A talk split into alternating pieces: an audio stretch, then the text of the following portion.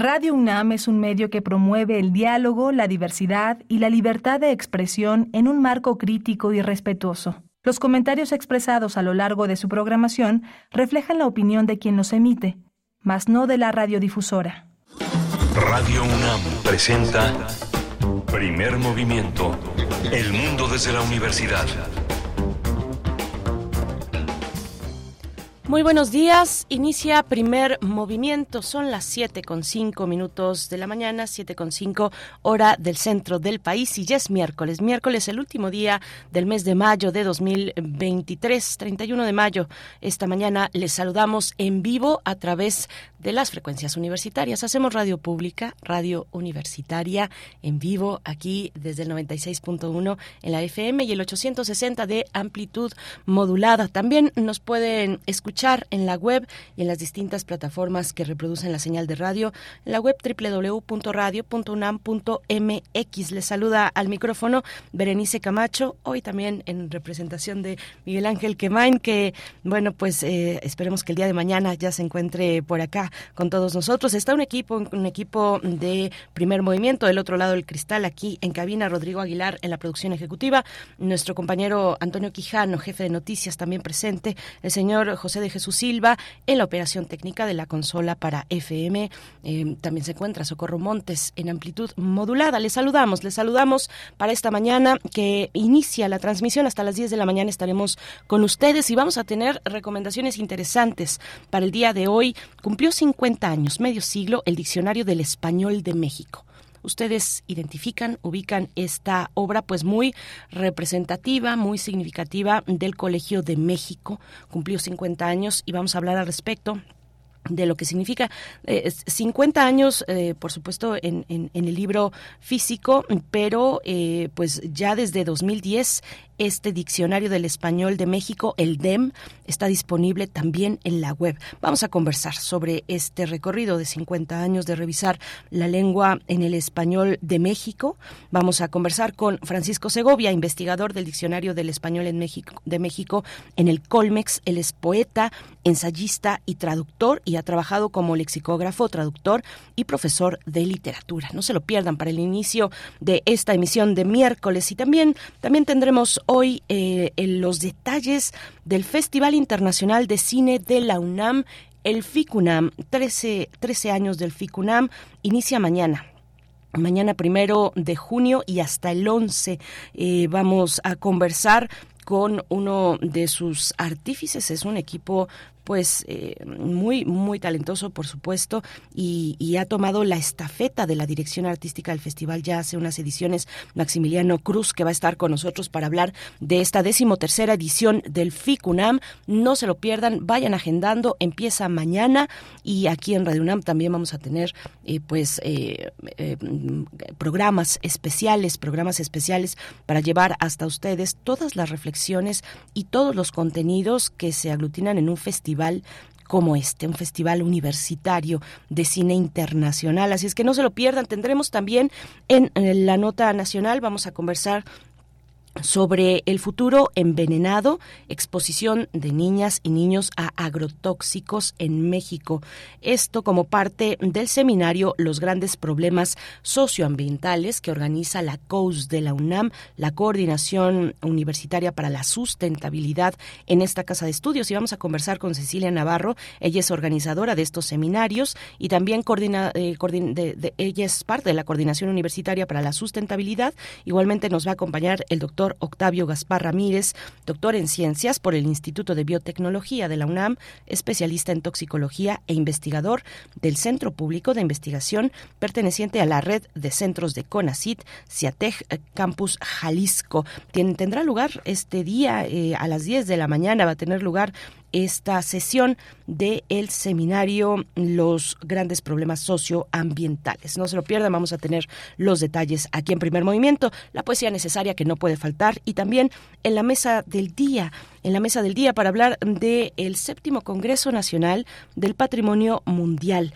Vamos a hablar al respecto con la licenciada María Mesa López, directora de este Congreso, y también con Rodrigo Llanes, que tal vez ustedes lo recuerdan, es un colaborador eh, pues eh, aquí en Primer Movimiento cuando hay que hablar de comida, cuando hay que hablar de gastronomía, cuando hay que hablar de cosas deliciosas. Bueno, Rodrigo Llanes nos acompaña. Él es chef e historiador por la UNAM, director de la Escuela de Oficios Gastronómicos del, Goloso Mestizo, colaborador del programa universitario de alimentos, el PUAL, y también articulista en diferentes medios especializados en gastronomía. No se lo pierdan, el séptimo Congreso Nacional de Patrimonio Mundial para la mesa del día de hoy aquí en Primer Movimiento.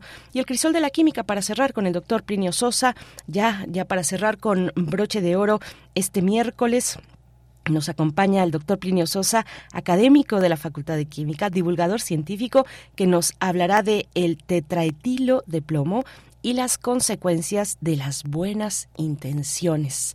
El tema que ha elegido eh, Plinio Sosa para compartir con todos ustedes. Así es que quédense, quédense en esta emisión, primer movimiento en vivo. Vamos también a invitarles a que se acerquen a nuestras redes sociales y nos comenten desde ahí, arroba Movimiento, las coordenadas en Twitter y en Facebook, primer movimiento UNAM. Primero que nada, vamos con la música. La música para esta mañana a cargo de la maldita vecindad y los hijos del quinto patio esto es Don Palabras.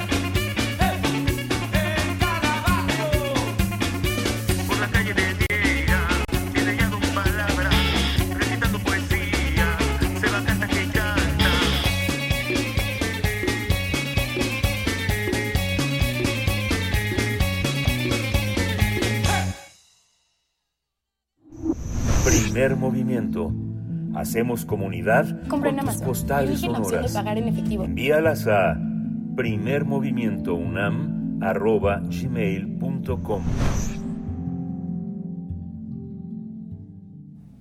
Estamos de vuelta. ¿Qué tal esta canción de La maldita vecindad y los hijos del quinto patio para iniciar con mucha energía esta mañana de miércoles? Siempre cuesta trabajo, mitad de semana, seguir, eh, continuar con el ánimo arriba, pero les estamos acompañando con música también y con muchos contenidos.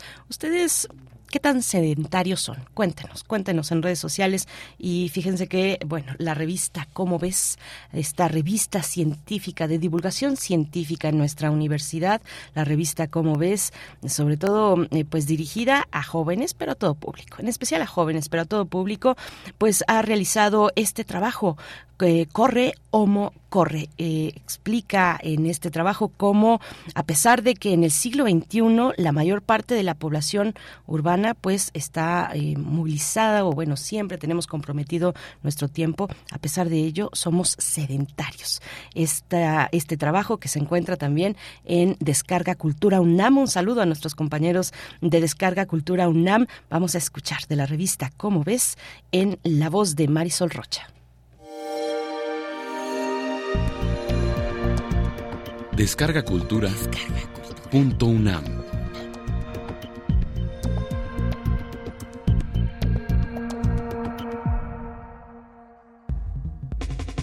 Corre, Homo, corre. ¡Nike! ¡Nike! Así gritó Fidípides con todas sus fuerzas a las puertas de Atenas un día hace 2500 años, al terminar de correr el primer maratón de la historia. No se trataba de publicidad de artículos deportivos. Nike, o Nike, como internacionalmente se dice, en griego significa victoria. El ejército ateniense, formado por solo 12.000 soldados, acababa de vencer en las playas de Maratón, situado a 42 kilómetros al noreste de Atenas, al enemigo persa que era diez veces mayor en número. Hacer llegar la noticia de la victoria con prontitud a Atenas era de vital importancia, pues los persas, al verse derrotados, pensaron que Atenas estaba desprotegida. Los sobrevivientes persas regresaron a sus naves para dirigirse por mar a Atenas. Si tenían suerte, llegarían a tomarla por sorpresa, ya que los atenienses creerían que su ejército había sido derrotado y se temía que desanimados y desmoralizados se darían por vencidos con facilidad ante los persas. El anuncio de Fidípides sobre la milagrosa victoria ateniense dio a los griegos el ánimo necesario para defender la Acrópolis con el precario ejército que había quedado defendiendo la ciudad. Cumplido su encargo, Fidípides cayó muerto, y no fue porque tuviera mala condición física, sino que desde el amanecer de ese mismo día había combatido al lado de sus compañeros y después de un día de extenuante guerra, emprendió la maratónica carrera. El hombre del siglo XXI es sedentario. La vida moderna y la tecnología no lo obligan a correr para sobrevivir. Quizá algunas veces corre para subirse al transporte colectivo o para checar su tarjeta de entrada a tiempo. Pero muchos somos los que trabajamos sentados por horas. Sin embargo, en los últimos años se ha visto que cada vez son más los que corren para mantenerse ágiles y sanos, o simplemente porque se sienten bien haciéndolo. Cada año, aumenta el número de personas que corren en un maratón o en un triatlón. Estos son ejercicios extenuantes que a los que llevamos vida sedentaria nos parecen extremos y sobrehumanos. Dennis Bramble y Daniel Lieberman son dos antropólogos de la Universidad de Harvard que aseguran que la carrera de resistencia fue crucial en la evolución del Homo sapiens. En contra de lo que piensan muchos de los que ven el maratón desde la orilla, no se trata de un deporte que le exige al cuerpo más de lo que puede dar, pues estos antropólogos demuestran que el cuerpo humano está hecho para realizar largas carreras de resistencia y que cuenta con los elementos anatómicos y fisiológicos para hacerlo. Muchos mamíferos que corren en tierra superan al hombre en el sprint, que es la aceleración que realiza un corredor para obtener su máxima velocidad. el guepardo es uno de los más veloces, ya que alcanza hasta 120 kilómetros por hora, mientras que los perros más rápidos llegan a correr a 50 kilómetros por hora. La velocidad máxima que alcanza el hombre en la famosa carrera olímpica de los 100 metros, siendo un atleta de primer orden, es de 36 kilómetros por hora. Esta velocidad de sprint solo puede mantenerse por poco tiempo, ya que la energía desprendida eleva la temperatura corporal por encima de los 40 grados centígrados. Todos los animales, incluyendo al hombre, dejan de correr cuando su cuerpo llega a esa temperatura, y si persisten, pueden morir. El hombre supera a la mayoría de los mamíferos en la carrera de resistencia de grandes distancias porque reúne una serie de características que, comparado con el resto de los animales, lo favorecen en tres aspectos básicos. El manejo sostenible de energía, la capacidad de regular la temperatura corporal impidiendo que ésta supere los 40 grados centígrados, y un sistema biomecánico que le permite mantener estabilidad en medio de la complejidad del conjunto de movimientos necesarios para correr. Al correr, las piernas se comportan como un resorte que almacena y recicla la energía de cada zancada. Al caer el pie en el suelo, se comprime el arco al mismo tiempo que se dobla la rodilla. El centro de gravedad del cuerpo baja en este momento y en el siguiente paso es impulsado hacia arriba. La energía cinética del aterrizaje se almacena en los tendones del arco y el gran tendón de Aquiles, que conecta los músculos de la pantorrilla con el hueso del talón, y en el ligamento iliotibial. Este conecta al músculo más potente que forma la cadera, el glúteo máximo, desde el hueso ilíaco hasta la tibia.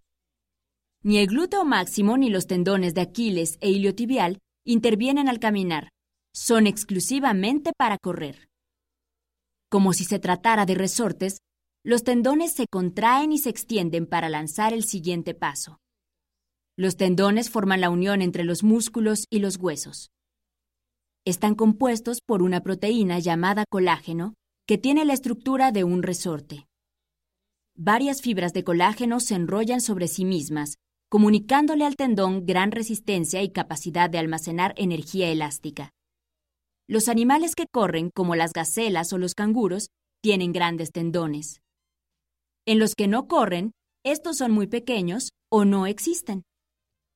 Recientemente, Herman Poncer, antropólogo de la Universidad Washington en San Luis, Missouri, ha desarrollado un modelo matemático basado en principios de física en el que se comprueba que la energía que se consume al correr depende de dos factores principales, la velocidad y la longitud de las piernas.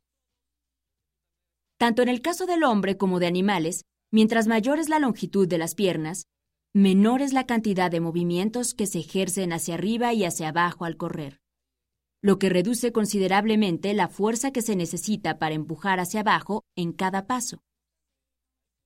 Los investigadores experimentaron con gente, perros, cabras y otros animales encaminadoras que adaptaron en su laboratorio y calcularon la energía gastada midiendo el oxígeno que consumían al correr una misma distancia. En todos los casos, esta fuerza es inversamente proporcional a la longitud de las piernas. La evolución ha diseñado en el hombre hermosas piernas largas. Los animales al correr mantienen su estabilidad gracias a la cola. El movimiento de esta contrarresta la tendencia a caer hacia adelante que provoca la inercia de cada zancada. ¿Cómo se puede estabilizar el hombre si carece de cola? Al correr, el tronco se inclina hacia adelante cada vez que el pie golpea el suelo. Sin embargo, en ese momento, el glúteo máximo, que es un músculo enorme, se contrae e impide la caída. Una cintura relativamente angosta o unida a un tórax móvil permite que los movimientos alternos de brazos y hombros contrarresten también la tendencia a caer de bruces. Por otro lado, la movilidad de las vértebras del cuello podría provocar que la cabeza se bamboleara libremente a cada paso de la carrera, ocasionando pérdida del equilibrio. Sin embargo, los humanos tenemos un ligamento que se inserta desde la base del cráneo hasta la séptima vértebra cervical. Es el ligamento nucal y éste mantiene nivelada la cabeza. Todo lo anterior, conjuntamente con los canales semicirculares del oído, que en el hombre son más grandes que en cualquier animal, favorecen la sensibilidad de los reflejos vestíbulo-oculares durante los movimientos que se generan al correr. Esto le proporciona al cuerpo la estabilidad y el equilibrio para no caer. La cantidad de calor que se desprende dentro del cuerpo de cualquier animal que corre es enorme. El metabolismo celular solo se puede realizar con eficiencia dentro de un rango muy pequeño de temperatura, de manera que cuando ésta sobrepasa los 40 grados centígrados, los procesos bioquímicos de la célula empiezan a fallar. Algunas proteínas pueden perder su estructura y con ello su funcionalidad. Todos los organismos tienen un sistema de enfriamiento para esas ocasiones, pero ninguno tan eficiente como el del hombre. Los humanos, a diferencia de la mayoría de los animales, tienen en toda la piel millones de glándulas sudoríparas que a través del sudor eliminan una gran cantidad de agua. La cantidad de agua eliminada es directamente proporcional a la elevación de la temperatura. El sudor que baña la piel necesita energía para que las moléculas de agua se evaporen. Esa energía la toman de la que se ha liberado al correr y esto enfría no solo la piel, sino a todo el organismo. También, a diferencia de los animales, nuestra piel no está forrada de pelo, y esto facilita la eliminación del calor por convección. La red de pelo en la piel de los animales, en cambio, atrapa el calor. La mayoría de los animales, al no contar con gran cantidad de glándulas sudoríparas, eliminan el calor y el agua abriendo el hocico y sacando la lengua en lo que se conoce como jadear. Esto interfiere con la respiración y le resta eficiencia. Esta es una de las principales causas de que aunque sean grandes velocistas en el sprint, no son tan buenos como el hombre en la carrera de resistencia. A su vez, cuando los humanos corren pueden respirar a través de la boca y de la nariz, aumentando así su capacidad respiratoria. La termorregulación de los humanos al correr es uno de los factores más importantes que lo hacen bueno para la carrera de resistencia. ¿Cuándo y por qué desarrolló el hombre las habilidades para la carrera de resistencia? Para contestar esta pregunta, los antropólogos se remiten a las evidencias fósiles que se tienen de nuestros antepasados. Reconstruyen los esqueletos del chimpancé, del Australopithecus afarensis, del Homo erectus y del Homo sapiens, el hombre y el chimpancé proceden del mismo linaje. Esta hipótesis fue comprobada cuando se vio la enorme semejanza entre los genomas de ambos. Desde el punto de vista genético, los humanos somos una subespecie de los chimpancés. A pesar de la semejanza, estos monos son pésimos corredores. Sus caderas angostas muestran que su glúteo máximo y los grandes tendones de las piernas están muy poco desarrollados. Los chimpancés carecen de un ligamento nucal que les estabilice la cabeza. En cambio, muestran músculos masivos que mantienen fuertemente unidos hombros, vértebras cervicales y cráneo. Esta masa muscular, sus brazos largos y piernas cortas, así como la disposición de los huesos en pies y manos, están diseñados para trepar y colgarse de los árboles. En 1974, el equipo del paleoantropólogo Donald Johansson encontró en una región de África nororiental restos fósiles, que aunque mostraban semejanzas con los del chimpancé, tenían también marcadas diferencias. Se les clasificó como homínidos, de la especie Australopithecus afarensis. Al esqueleto más completo que se obtuvo, perteneciente a una hembra, le pusieron el sobrenombre de Lucy, ese día habían estado oyendo una y otra vez la canción de los Beatles, Lucy in the Sky with Diamonds. El Australopithecus afarensis habitó esa zona hace 3.9 millones de años y permaneció ahí hasta hace 3 millones de años. La familia de Lucy tenía piernas más largas que las del chimpancé y como lo muestra el ángulo que forma el fémur entre la cadera y la rodilla, ya caminaba en dos pies. Sin embargo, su tórax, brazos y la curvatura de los dedos de pies y manos muestran que estaba mejor adaptada para trepar que para caminar y difícilmente corría. Su cráneo tenía un volumen aproximado de 400 centímetros cúbicos. Su hueso occipital no muestra la pequeña cresta en donde se inserta el ligamento nucal y el espacio del oído interno que ocupan los canales semicirculares que actúan como un giróscopo nivelador, es muy pequeño. Esto nos hace pensar que los movimientos propios de correr le producirían mareo y desorientación. Sus muelas, más anchas y planas que las nuestras, indican que comía hierbas y pasto. El siguiente ancestro que aparece en nuestro álbum genealógico es el Homo erectus, que migró de África al sureste asiático. Ejemplares de este ancestro, que vivió hace dos millones de años aproximadamente, se han encontrado en varias partes del mundo. Su aspecto es muy parecido al nuestro, aunque su cráneo es más pequeño, pero más grande que el de Lucy, y tiene bien marcada la cresta en donde se inserta el ligamento nucal. Los antropólogos creen que fue en esta etapa que evolucionaron las habilidades para la carrera de resistencia. ¿Y para qué quería correr el Homo erectus? Los investigadores plantean que la capacidad de correr grandes distancias pudo haber servido para cazar. Por ejemplo, permitiéndoles acercarse a las presas lo suficiente para arrojarles lanzas o bien perseguirlas hasta matarlas de cansancio. Correr les permitió cambiar su dieta y al comer carne las proteínas generaron un crecimiento del cerebro que a su vez condujo al desarrollo de capacidades cognitivas en el Homo sapiens, que es el nombre científico de la especie humana. Según Bramble y Lieberman, la capacidad para correr largas distancias fue un factor muy importante en la evolución del hombre. La carrera de resistencia hace uso de músculos, tendones y de un sistema biomecánico estabilizador que no son necesarios para caminar. Hubo un tiempo en que correr distancias extenuantes fue la única alternativa para sobrevivir. Eso, a fin de cuentas, condujo al desarrollo cerebral. Con un cerebro como el que tiene el humano actual, se han inventado miles de artefactos que le facilitan su existencia y ya no necesita correr para sobrevivir. Hoy, la vida muelle y sedentaria es muchas veces la causa de enfermedades como la diabetes y la hipertensión. Si aún contamos con el mecanismo intacto para la carrera de resistencia, sería una desgracia dejarlo atrofiarse por falta de uso. Levántate de la televisión, la computadora o el videojuego y empieza a entrenar para correr, que estamos diseñados para hacerlo.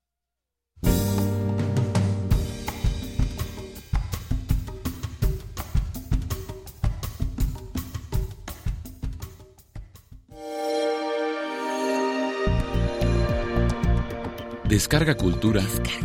Punto UNAM.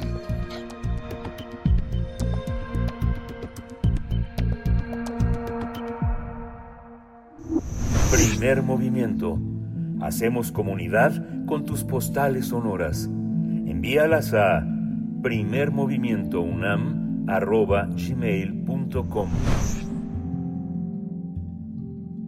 7 con 32 minutos. Bueno, acabamos de escuchar este trabajo de la revista Cómo ves, que vamos a encontrar en Descarga Cultura UNAM. Si no han explorado ese sitio electrónico, el de Descarga Cultura UNAM, pues están perdiendo de materiales muy interesantes, muy disfrutables, eh, todo tipo de géneros literarios y también de investigaciones y reportajes, como en este caso de la revista Cómo ves. Vayan y escuchen, escuchen, descarguen cultura en la UNAM. Eh, pues bueno, cuéntenos, cuéntenos en redes sociales qué tan sedentarios son ustedes y cómo le hacen para revertir esa situación en pues eh, en contextos urbanos, sobre todo donde estamos pegados muchas veces a una computadora, a una pantalla.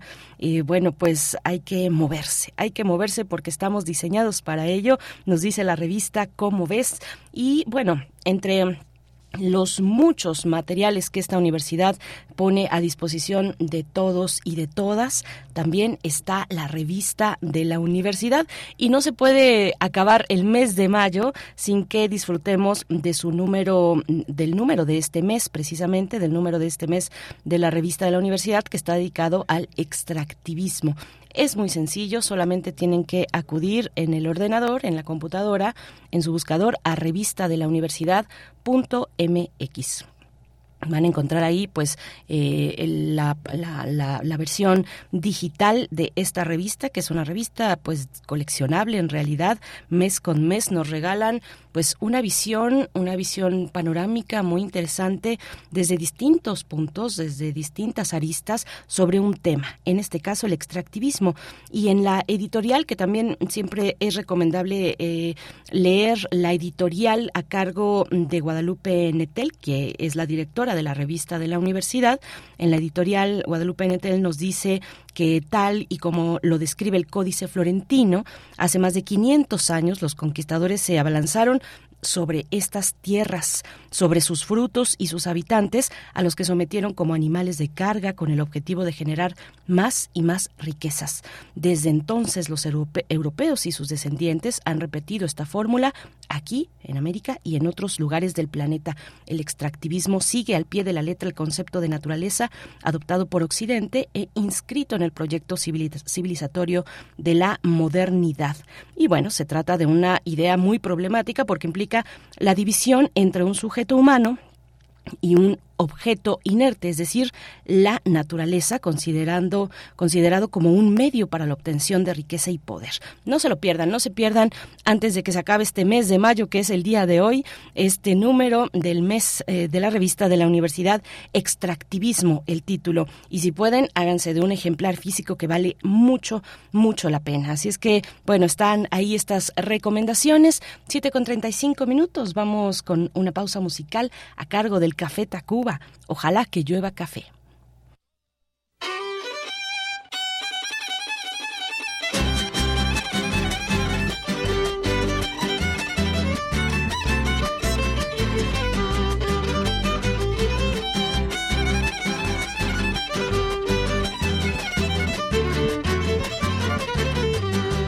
Ojalá que llueva café en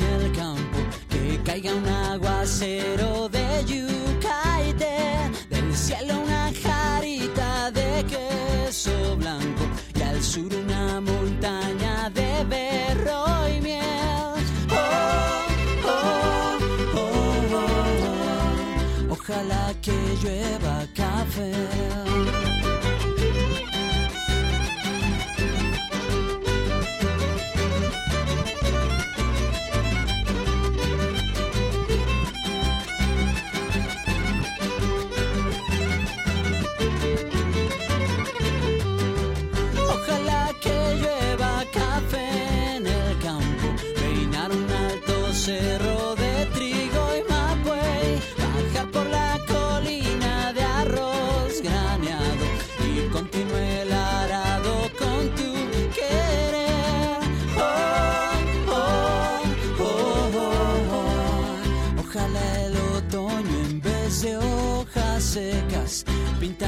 Cosecha pitis alegre, siembra una llanura de patata y fresas, ojalá que llueva café.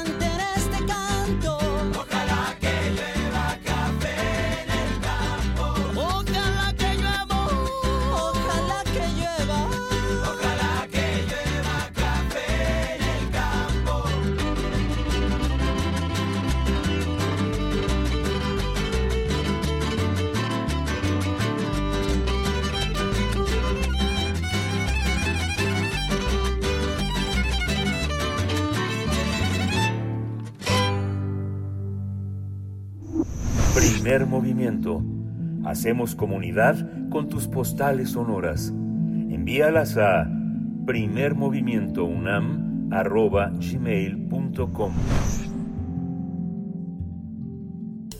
Toma nota y conoce nuestra recomendación literaria.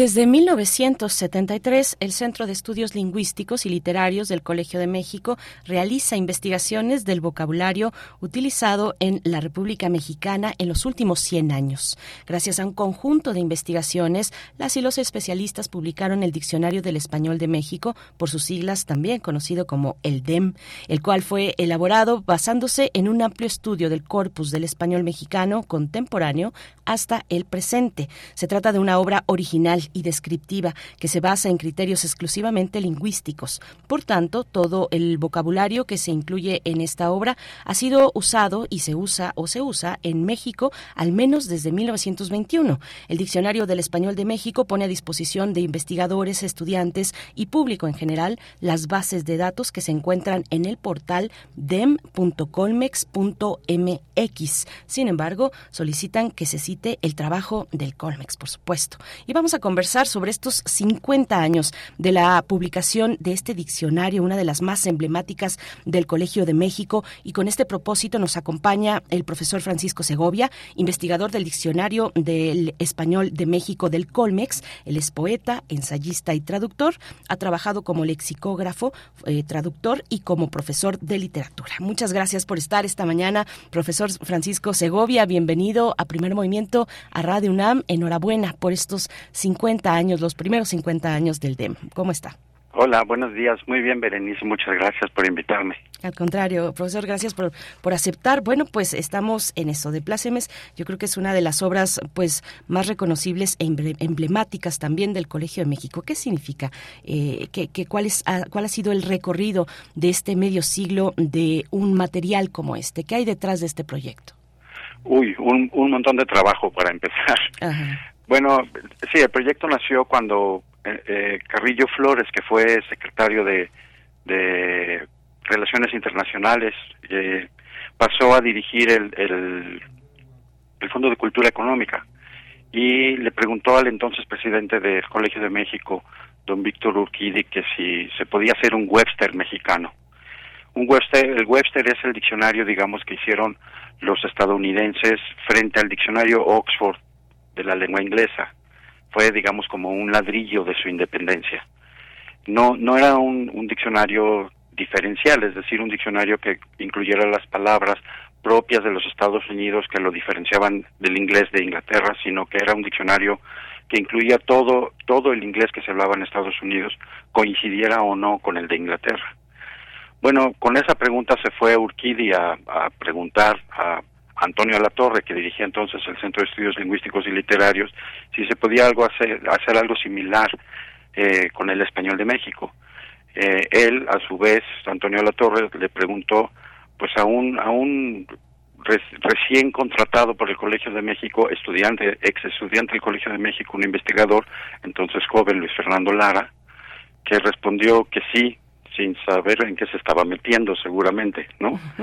Eh, pero bueno, este diccionario no se hizo como se solían hacer los diccionarios antes, que era reuniendo un conjunto de escritores o de personas notables que elegían las palabras y las definían, sino que se trató desde el principio de documentar el uso real del, del español de México mediante grabaciones o publicaciones de, de todo tipo, de todo nivel de lengua, desde, digamos, desde los de abajo hasta panfletos y cómics y además del español oral que habían estado grabando López Blanche y su equipo para hacer el Atlas Lingüístico de México.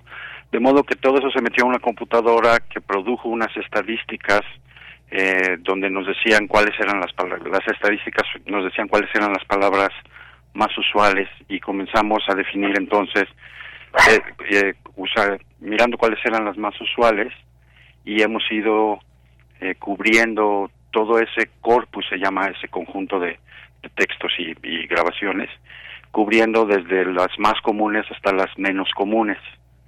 Ese corpus, digamos, se agotó hace ya unos años y entonces decidimos hacer un segundo corpus, lo cual nos permite compararlos, ver qué palabras nuevas han entrado, ver cuáles han cuáles están de, de, salida, digamos, este están empezando a no usarse o de plano ya no se usan. Eh, pero digamos que ese trabajo comprende entonces una documentación del español que cubre prácticamente un siglo, cubre 100 años. Y ese es nuestro material de, de trabajo. ¿Cómo, ¿Cómo es el proceso? Bueno, tengamos, tengamos esto en cuenta entonces, que hay distintos tipos de, diccionario, puede sonar obvio, pero hay que anotarlo. Eh, con eso en mente, el DEM eh, pues contiene múltiples dimensiones del español en México. ¿Cómo se hace, cómo se hace la investigación? ¿Cuáles son los procesos de investigación, eh, profesor Segovia, para estar pues al tanto, por ejemplo, de jergas contemporáneas, de jergas juveniles, de, eh, de la evolución de algunos usos regionales, eh, de los usos más coloquiales? ¿Cómo, cómo es, cómo, qué, hay detrás, digamos, en, en, los hilos y en los fierros para mantener vigente un, un documento como este? Bueno, mira, el, el, primer diccionario, el primer corpus del español contenía un montonal de grabaciones hechas en todos, en toda la República Mexicana y en todos los niveles sociales. Ahora no pudimos hacer eso porque es peligroso en realidad enviar gente a grabar en la Sierra de Guerrero, digamos, ¿no? O de Sinaloa. Entonces lo que hemos hecho es eh, coleccionar eh, eh, grabaciones de, programas de radio, entrevistas, este, twitters, este, tweets más bien, ¿no? Tweets, este, comunicación entre los jóvenes, entre ellos, digamos, ¿no? Eh, que, que es un poco distinto porque en este caso están mediadas por la escritura, pero, pero bueno, es, es lo, lo, lo, que se, lo que sería comparable con las grabaciones en el primer corpus. Entonces sí estamos pendientes, digamos, de todos, de, todo eso que está ocurriendo, de todo, todos los niveles de lengua, los jóvenes o los, o los, o los doctores también, ¿no? Que también tienen su, su propia terminología. Eh, y todo eso se alimenta en la computadora y la computadora nos da un ejemplo, nos da de cada palabra ejemplos y los pone en tres líneas. La palabra de, de uso, la que estamos tratando de definir, va en una línea y nos pone una línea antes y una línea después, de manera que tengamos contexto cuando, cuando elaboramos las definiciones. Ahora, si uno no le basta ese contexto, siempre puede ir a buscar la obra completa que tenemos en, nuestros archivos eh, para, para tener un contexto más amplio. De modo que el redactor empieza fijándose en, ese, en esos usos, documentando los usos y esbozando una, una primera definición, digamos, de los, de los significados que ve que registra efectivamente ahí. Luego la compara con otros diccionarios, tenemos, los llamamos diccionarios testigo. Por ejemplo, el, viejo diccionario de mexicanismos de, de Santa María, eh, que seguramente va a decir, no, pues además de lo que te salió a ti, hay una flor que se llama así, y se da, y me explico, y así se redondea la, la, definición de cada palabra. Hay una historicidad, por decirlo de alguna manera, en cada, en cada una de las palabras, un cuidado de ese tipo, tal vez. No, no es que sea una historicidad, lo que, lo que queremos es comprobar que la palabra se ha usado entre 1921 y hoy, ¿no? Y, y lo que sí podemos es ahora, en ese siglo, fechar la aparición de palabras, decir, bueno, o, o, de una acepción de una palabra. Digamos, este, por ejemplo, huachicol existía antes de que se usara para, para designar el robo del petróleo en las tuberías, ¿no? Pero esa acepción es nueva y podemos documentar cuando apareció, más o menos. También mencionaba, eh, profesor Segovia, los usos, eh, los usos cultos de, del español en México. ¿Qué, ¿Qué, entender por usos cultos? Eh, puso por ahí la palabra académicos, usos académicos, pero no sé si sea, si, si, si, si se englobe dentro de los usos cultos. Bueno, los usos cultos en, en, en bueno, el español general eh, coincide, los hablantes coinciden mucho en el español culto, es decir, si uno habla español culto, eh, es muy parecido al español culto del mexicano, el argentino o el de España, ¿no?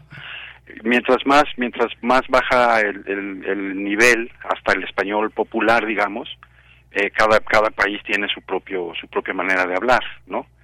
Eh, pero con el culto ahí me estaba refiriendo más bien a, las terminologías, es decir, hay una terminología de, de, cada ciencia o práctica, no solo no solo científica, sino también de los carpinteros o de los herreros, ¿no? Tienen su propia terminología y esas llevan su marca de uso. Eh, me quedo pensando también en los usos eh, coloquiales, eh, profesor. Ahora, por ejemplo, por ejemplo, que desde un lugar de, de, mucho poder en el país, el presidente de la República ha puesto en circulación palabras que habían quedado en el pasado. ¿cómo, cómo, cómo, ven, ¿Cómo ve usted este fenómeno, estos usos coloquiales, lo que viene, lo que viene, lo que vuelve, digamos, a, a la moda y, y en la y, en los usos de los de los hablantes del español en México? Bueno, es un fenómeno más o menos normal que una palabra que se quedó un poco en el cajón, este, de pronto regrese porque alguien la, la vuelve a echar a andar, ¿no? Como fifi, por ejemplo, ¿no? Existía, nosotros ya la teníamos registrada, pero, pero claro, esto le dio un empujón fuerte, ¿no? Fifi era una palabra que usaba mi abuelo, eh, y ahora se, se vuelve a usar. Eh, a veces no, no es que sean palabras viejas que dejaron de usarse, sino, sino localismos, ¿no? Palabras que, que se decían en un lugar y, de pronto cubren todo el país por, por gracias a la, difusión de los, de los medios masivos, ¿no? Sí, y otra cuestión también es el de las raíces indígenas en las palabras. ¿Cómo, cómo se incorporan a un, a un documento como este? Bueno, nosotros no hacemos no hacemos etimologías. Ajá si, si ya en español las etimologías son un poco una, una pues casi casi una ciencia adivinatoria, pues imagínate en las lenguas indígenas que no tienen registro más allá de, de no tienen registros lingüísticos sobre las palabras mismas, ¿no? Eh, no sería muy difícil. Lo que lo que normalmente nos dicen que son etimologías, en realidad son eh, análisis de los significados, cómo está hecha una palabra en las lenguas indígenas, como, como sabes el náhuatl es aglutinante y entonces forma palabras pegando otras, ¿no? Y entonces nos, nos dicen, ah, esta palabra significa este, tal cosa en el ombligo de la luna, pero en realidad no es una etimología que nos muestre la evolución de una palabra, sino la composición de una palabra. Y bueno, eh, vamos, vamos eh, poco a poco hacia el cierre de esta charla, pero sí, sí me interesa que nos comparta, profesor, cómo se discuten y se dirimen, por ejemplo, cuestiones polémicas actuales en los usos, eh, tal vez que le dan las nuevas generaciones a, a, la cuestión del neutro, nosotros, ¿no? Ellos, dónde se agrupan ese tipo de, pues, de, de, de, de, usos, de costumbres, de, de momentos de los hablantes donde se agrupan en medio de lo que comprende este, este diccionario? Bueno, hay, hay modas y hay eh, actitudes frente a la lengua que nosotros tenemos que esperar a que aparezcan en nuestro corpus. Es decir, nosotros no decidimos cómo, cómo usar la lengua, sino que registramos lo que, lo que en efecto ocurre. Si, si uno si uno mira, digamos, las estadísticas, todavía no es significativo el, uso de, de, la E como, neutro. Nosotros no la hemos registrado eh, suficientemente, digamos, como para, como para decir esto es un uso del español general y por lo tanto lo vamos a, a incluir.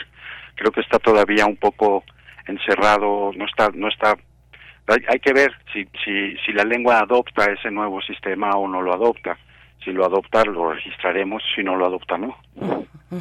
Pensemos en esos desafíos, en esos desafíos que tiene un proyecto como este ante cambios políticos, ante cambios sociales, culturales, que atraviesan a la lengua y que atraviesan a sus hablantes.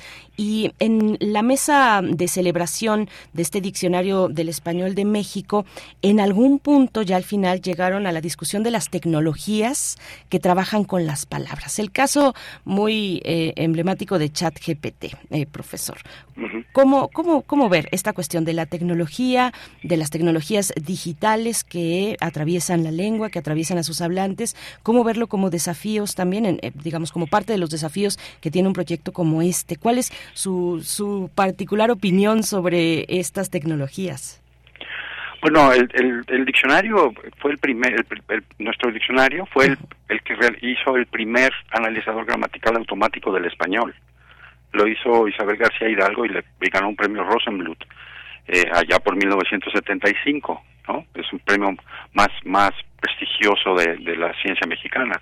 Eh, de modo que hemos, sí hemos estado cerca, digamos, de, de los avances tecnológicos y hasta hemos sido pioneros en México de esos avances tecnológicos.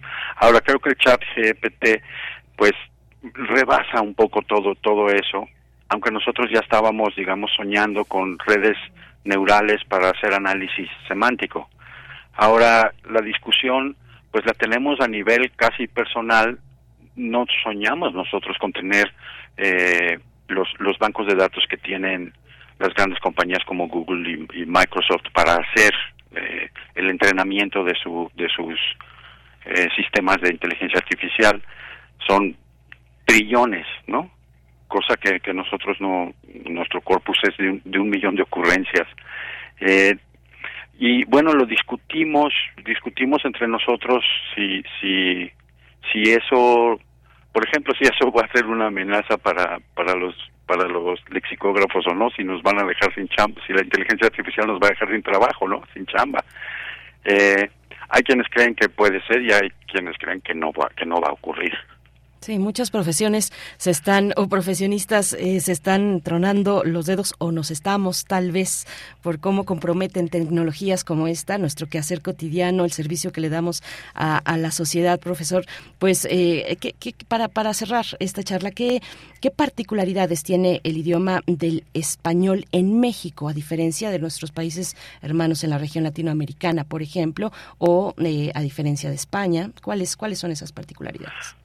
Bueno, hay, hay muchas, pero la, más notable, desde luego, es la influencia de los indigenismos, especialmente los nahuatlismos. Tenemos un vocabulario enorme de nahuatlismos. Y hay otras diferencias, digamos, por ejemplo, en, en, en Argentina la, la, la Y tiende a pronunciarse como, como el Sh, ¿no? Mientras que en México cada vez más se pronuncia cerca de la Che, ¿no? Ya no me, ya no me digas eso, ¿no? Este, hay, hay muchas, pero creo que la más notable desde el punto de vista lexicográfico es la influencia del náhuatl. Muy bien, eh, profesor, pues muchas gracias. Hay que recordar que este diccionario del español de México está en línea desde el año 2010, si no me equivoco, se puede consultar en línea, pero seguramente muchos de nuestros radioescuchas tienen un ejemplar en casa. Eh, muchas gracias, profesor Segovia. Enhorabuena por estos primeros 50 años del diccionario del español en México. Muchas gracias, Berenice, a ti. Hasta pronto. Y hablando, hablando de la Che, hablando de la Che, pues nos vamos a ir con música que nos va a poner a practicar, a practicar algunas eh, palabras eh, y la rapidez también de la lengua con esto que es Chilanga Banda. Chilanga Banda para cerrar esta primera hora. No, yo creo que todavía regresamos un poquito después, pero vamos a escuchar Chilanga Banda y no la versión pues más eh, recientemente, en los últimos años más conocida, que es la, la de Café Tacuba, sino la original con Jaime López y también con José Manuel Aguilera. Vamos con ello. Ya chola chango chilango, que chafa chamba te chutas, no checa andar de tacuche y chale con la charola, tan choncho como una chinche, más chueco que la fayuca, con fusca y con cachiporra, te pasa a andar de guarura. Mejor yo me echo una chela y chance enchufo una chava. Chambeando de chafirete, me sobra chupa y pachanga. Si choco saco chipote, la chota no es muy molacha. Chiveando a los que machucan, se a morder su talacha.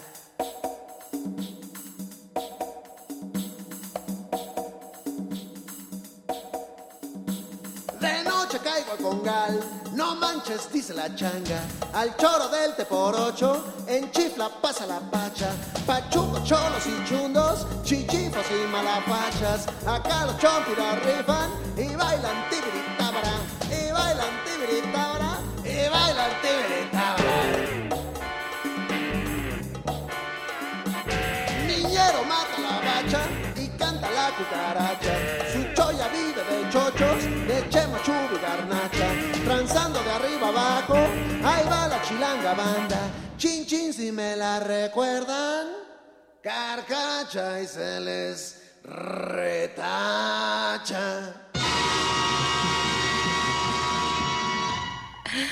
La Chilanga Banda con Jaime López para cerrar esta primera hora, 7 con 58 minutos. Nos dice por acá Xochitl Larillano, la lengua española en este continente ha creado complejo de inferioridad entre la población original y la verdad estoy cansada de quien no, de quien no lo hable bien se le vea por debajo.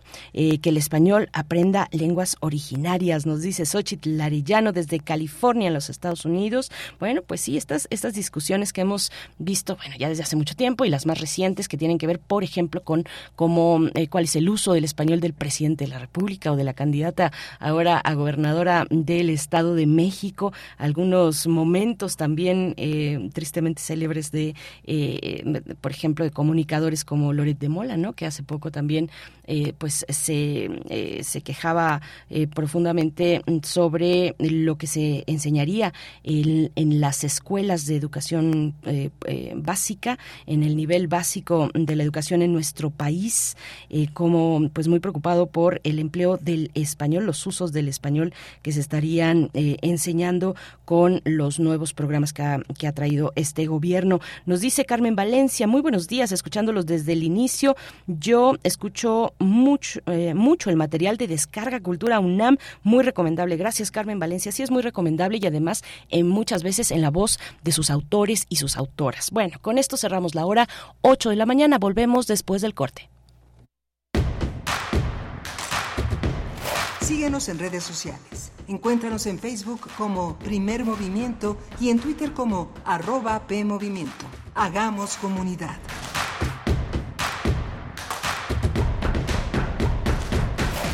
¿Tienes algo que decir, pero no sabes cómo decirlo?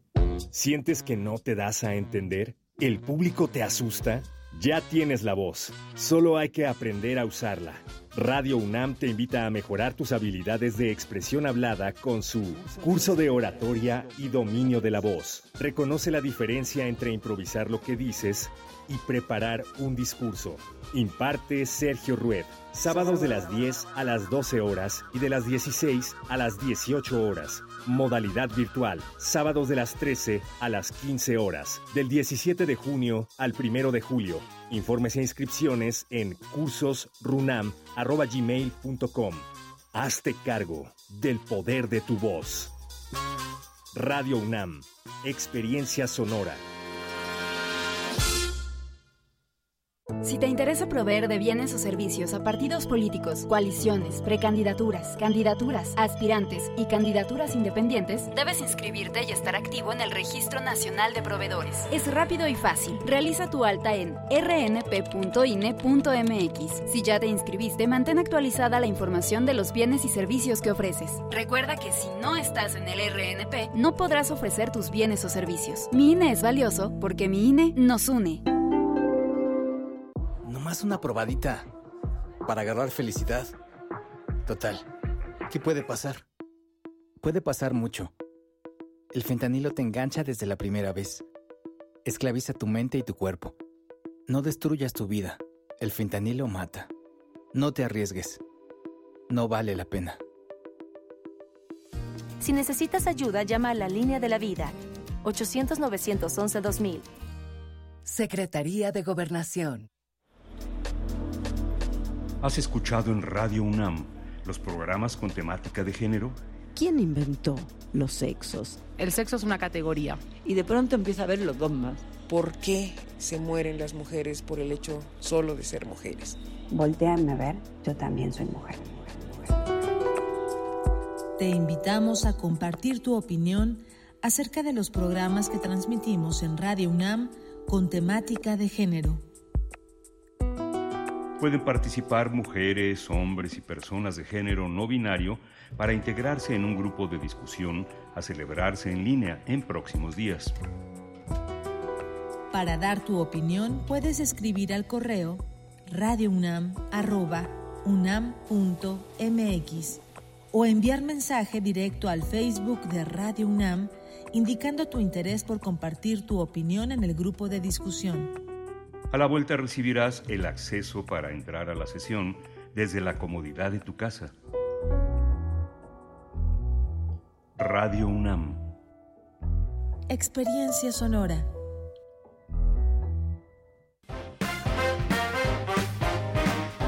Hay diferentes tipos en los que la violencia se presenta. Una de ellas, por ejemplo, es la psicológica, que es aquella que va a dar entrada a todas las demás violencias como la económica, la patrimonial, la física, la obstétrica, la sexual, la de derechos reproductivos y la digital.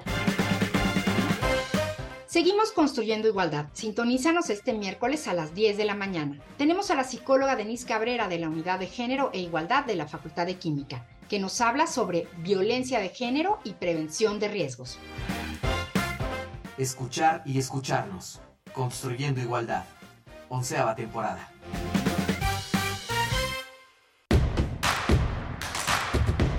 Encuentra la música de primer movimiento día a día en el Spotify de Radio UNAM y agréganos a tus favoritos.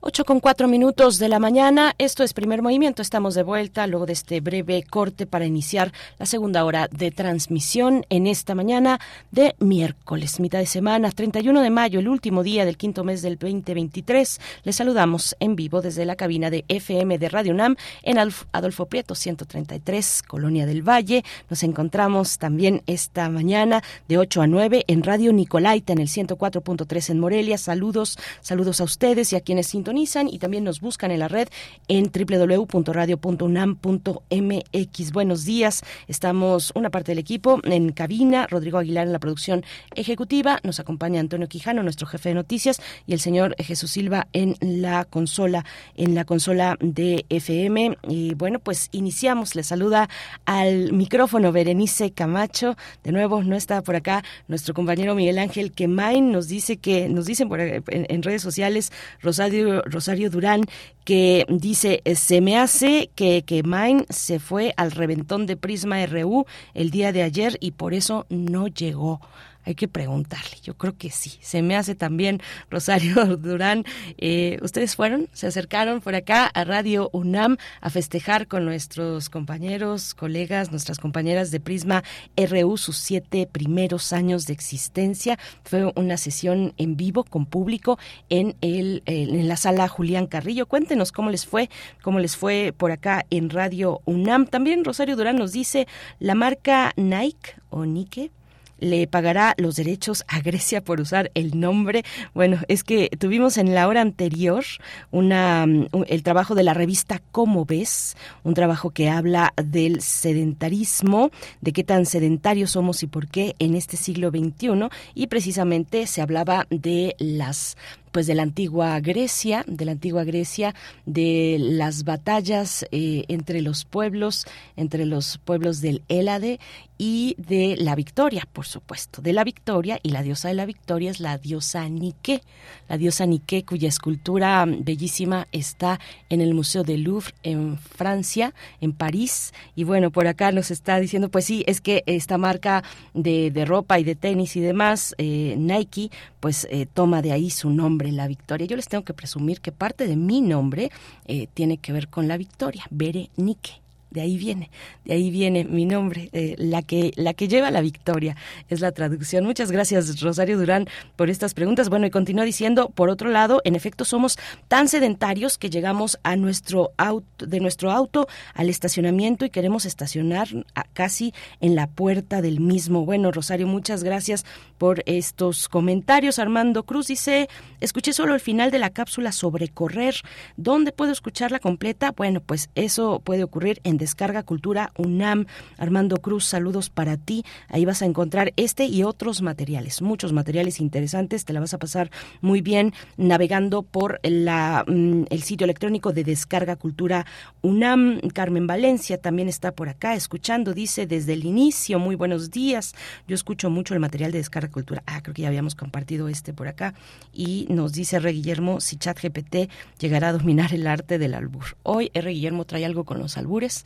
Así es que ustedes coméntenle ahí en, en, redes sociales, arroba P Movimiento en Twitter, el primer Movimiento UNAM en Facebook. Nos dice Armando Cruz que eh, una felicitación a Tamara por sus siete años colaborando en Prisma RU y muchas felicidades. También María Elizondo dice, solicito que venga Violeta, mm, ay, ¿de quién nos estás hablando? Ah, Violeta Vázquez Rojas, claro, a hablarnos del uso de la lengua.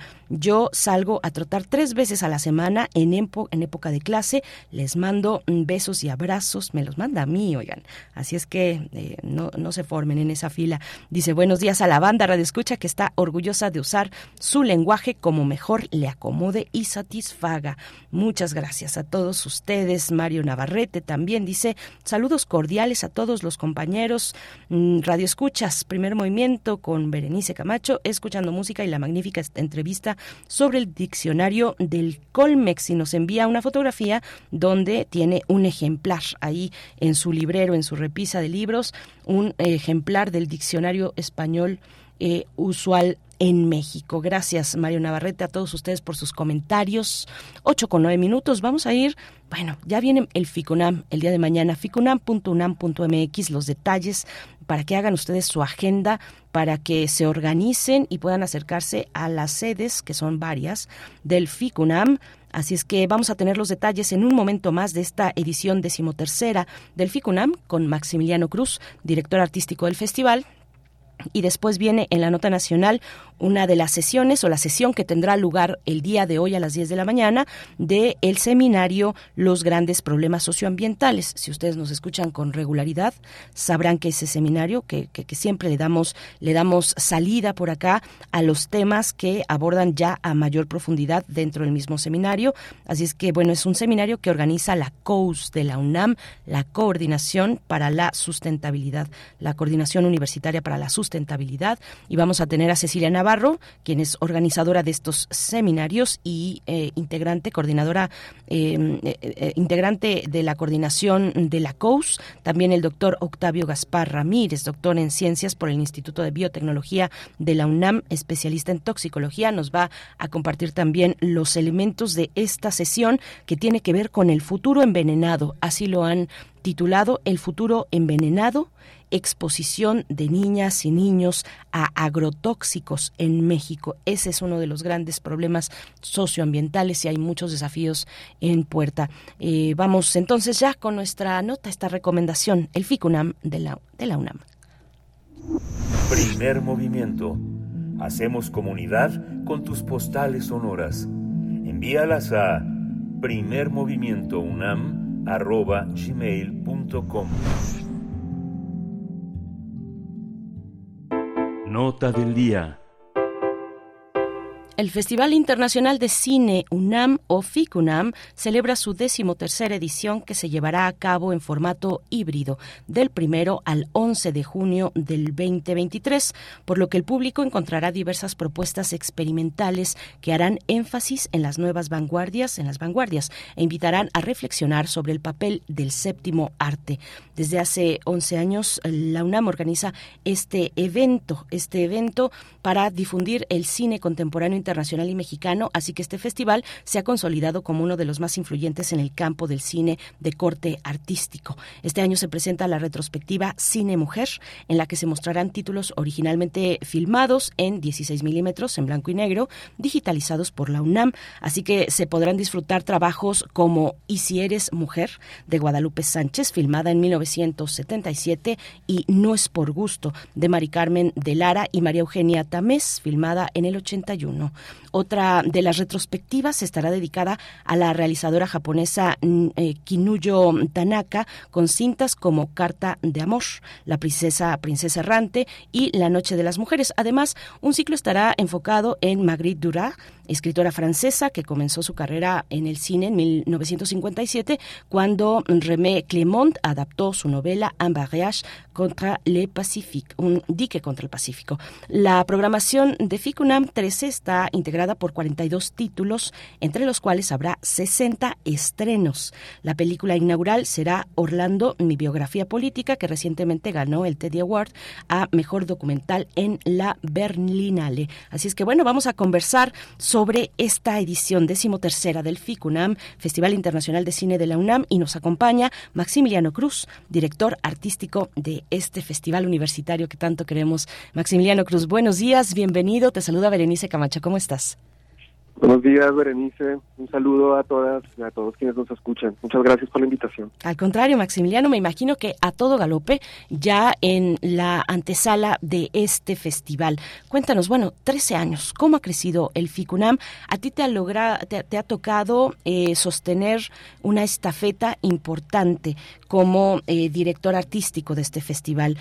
¿Qué es lo que te ha tocado ver en el tiempo que has estado eh, a, cargo de este, de este importante, em, esta importante posición dentro del FICUNAM, eh, Maximiliano? Gracias, Berenice, por la pregunta. Interesante, en efecto. Eh, FICUNAM, o, sea, hace 13 años nació, eh, yo estuve participando en las primeras cuatro ediciones, al inicio también como ayudando a concebir la estructura del proyecto y su vocación. Y a 13 años me da mucho gusto que mantiene su espíritu de festival universitario, pero también desde hace varias ediciones el festival rebasó las fronteras de la universidad. Podemos decir ahora que FICUNAM es el festival de cine de la Ciudad de México eh, y ahora también es, uno de los más prestigiosos en Latinoamérica. Entonces eso ha sido como una evolución interesante e importante. Nuestras sedes principales siguen siendo pues las sedes, las salas de la UNAM, ¿no? De la Filmoteca, pero edición tras edición, dejando de lado un poco la, la edición pandémica, eh, FICUNAM se ha expandido eh, con la intención de atender a públicos eh, pues de la ciudad, ¿no? De, varias zonas de la ciudad. Entonces, eh, FICUNAM mantiene su estructura de, mencionaste algunas retrospectivas, que estamos muy contentos con ellas, esa estructura de, de retrospectiva que sustenta toda otra oferta de cine contemporáneo se mantiene. Y es algo que, nos da mucho gusto porque el público también ha, reaccionado ante esto y año con año no, pues espera la programación de FICUNAM. Este año no, no ha sido la excepción, vamos además con aforo completo, después del año pasado todavía tuvimos limitaciones de aforo en las salas de la UNAM, así que este año pues vamos pues vamos con todo y pues tenemos tenemos también muchas expectativas de, la respuesta del público. Maximiliano, eh, hablando de expansión, de la expansión del FICUNAM en estos años, eh, y de rebasar las barreras de un festival universitario como tal propiamente, pues esas barreras se, han, lanzado puentes, han extendido puentes con alianzas tan importantes como Locarno, eh, el festival en la ciudad de, Suiza que tiene ese nombre, la localidad de, de, Locarno, fundado en el 46, un festival importantísimo. Me imagino que esta alianza entre Ficunam y Locarno pues es muy prolífica, muy importante. Cuéntanos de ello. Sí, es un tema mm, que bueno que lo mencionas. Es la primera alianza que, FICUNAM, que el FICUNAM realiza con un festival de clase A. Así se conocen estos festivales en los que pertenece el Festival de Cannes o Berlín, ¿no? Toronto, Venecia y Locarno, ¿no? Son como festivales legendarios. Nosotros hemos eh, realizado varias alianzas a lo largo de, del tiempo con distintas instituciones y festivales, pero Locarno este año, digamos, hace digamos, la diferencia en ese sentido. Y la alianza mm, se fundamenta en un, proyecto, un programa insigne del Festival de Locarno que se llama el Industry Academy. Es un taller de formación, un taller eh, intensivo eh, que está dirigido a jóvenes de México y de Latinoamérica mm, que tienen intereses y algo de experiencia en los campos de la distribución, programación y exhibición, digamos como estas como estos rubros que hacen parte como de la última cadena, ¿no? De, todo el proceso cinematográfico que es como acercar las películas al público. Es un programa muy muy exitoso, hay Industries Academy prácticamente en todos los continentes y estamos muy contentos, ¿no? Y orgullosos de que FICUNAM sea el anfitrión en México de, del Industry Academy para recibir a pues, a 10 chicas y chicos de, Latinoamérica y México para este taller de formación que eh, pues está a cargo de tutores y especialistas internacionales, eh, varios de ellos con actividades extra en el festival, algunos incluso con pues con películas. Y, es un programa que, pues, que, que, que siembra, más bien que, que año con año siembra semillas y cosecha, ¿no? Entonces estamos muy contentos con esa alianza. Voy a seguir con ese hilo, eh, Maximiliano, sobre los públicos. Eh, nos decías acercar las películas al público, fundamental, por supuesto, la eh, tarea esencial de un festival de cine como este y de cualquier festival de cine, acercar al público ¿A qué público? Hay que pensar en la formación de públicos, que no es una tarea menor para la propuesta cinematográfica, la mirada cinematográfica que nos propone FICUNAM. Y tienen en, e, e, en esta edición, eh, hablando de formación de públicos, el seminario del público del futuro, donde me imagino cruzarán pues discusiones muy interesantes que en ocasiones no tienen un espacio donde dirimirse. Eh, cuéntanos, cuéntanos de esta parte del festival. Sí, el Seminario Público del Futuro es un programa alterno que eh, hace parte del CICUNAM desde la primera edición, de hecho, eh, y, nació con esta con esta visión de ir un paso adelante, no el gran reto, digamos, de la industria cinematográfica eh, digamos, está muy radicada en esta en todos estos procesos que vienen posteriores a la producción, digamos, como la parte creativa. Hoy, hoy día mm, la producción está completamente, digamos, saturada. Cada vez más hay más películas, cada vez más hay mm, eh, como más contenidos que incluso no son contenidos audiovisuales artísticos, por decirlo de alguna forma, pero no hay espacios suficientes para que para que todas estas producciones lleguen a un público o a su propio público. No hay salas de cine suficientes para tanta producción, no hay festivales de cine suficientes. Ahí es donde también radica la responsabilidad y el, esfuerzo de, de, los festivales, eh, no solo al, momento de seleccionar qué películas se van a exhibir, eh, sino cómo, o sea, también cómo comunicarlas.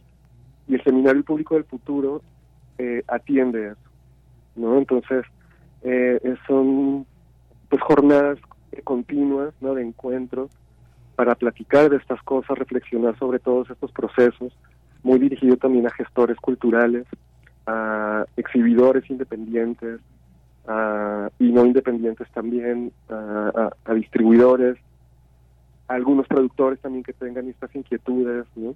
Entonces, en este sentido, el Seminario Público del Futuro está hermanado de alguna forma con el Industria Academy de Locarno. Eh, entonces em, eh, unen esfuerzos ¿no? para atender todos todos estos rubros que incluso desde la academia, no sé, en las escuelas de cine, están muy enfocadas en los procesos de, producción, en los procesos creativos. Y no sé, los cineastas salen de las escuelas y se enfrentan contra una realidad que, digamos, en la academia es difícil también de anticipar. Entonces, los, los festivales, en el caso de Ficunam, em, nos interesa mucho desde el ángulo formativo y académico atender ese tipo ese tipo de cuestiones. El, seminario eh, abarca también algunos temas que mm, quizás no son estrictamente cinematográficos. El, seminario ha invitado personalidades que vienen del mundo de la semiología o de la comunicación y está muy bien porque eso expande el, el, espectro, ¿no?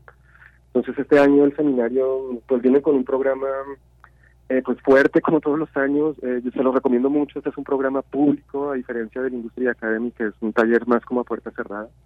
Toda esta información la encuentran en, el, la página web de, FICUNAM. Y, bueno, el seminario empieza el 5 de junio. Y eh, tiene mm, como sede principal el auditorio del MUAC, también habrá sesiones en el cine Tonalá. Y varias de estas sesiones estarán posteriormente publicándose en los canales de YouTube y redes sociales, ¿no? El seminario de FICUNAM y es algo muy recomendado. Casa del Lago también participa como sede, el cinematógrafo del Chopo, eh, bueno, eh, los detalles porque es un festival pues amplísimo, con muchos elementos que no vamos a agotar para nada, ni de cerca en este espacio, eh, Maximiliano, en este poco tiempo que tenemos. Pero cuéntanos un poco para orientarnos sobre cómo está estructurado el programa, cuáles son las secciones, porque hay secciones, hay películas en competencia, por supuesto, 42 películas en competencia, pero hay secciones que no están en competencia o hay secciones, por ejemplo, tan interesantes que apuntan a la vanguardia guardia cinematográfica, como la muestra de umbrales. Eh, háblanos un poco de la composición del festival en esos términos. Sí, claro que sí. En total son 152 eh, películas, entre largometrajes y cortometrajes, eh, repartidas en varias secciones. Las secciones, digamos que enfatizan la vocación de FICUNAM como evento de promoción cinematográfica, son las cuatro competencias eh, que este año se ha sumado una, que es la competencia de vanguardias cinematográficas, a las tres ya tradicionales competencia internacional, la competencia ahora México, la competencia aciertos, em, está enfocada en trabajos provenientes de escuelas de cine Iberoamérica, y esta que les menciono que inauguramos este año, la competencia mexicana de vanguardia cinematográfica. Estos trabajos son, de esas cuatro competencias, son de producción reciente del 2022 y del 2023 y compiten por premios de dinero y de y en especie y, son las propuestas que son las películas que traen como una propuesta más clara, ¿no? Y, eh, tanto en términos formales como temáticas. Luego eh, tenemos todo un panorama internacional eh, muy interesante.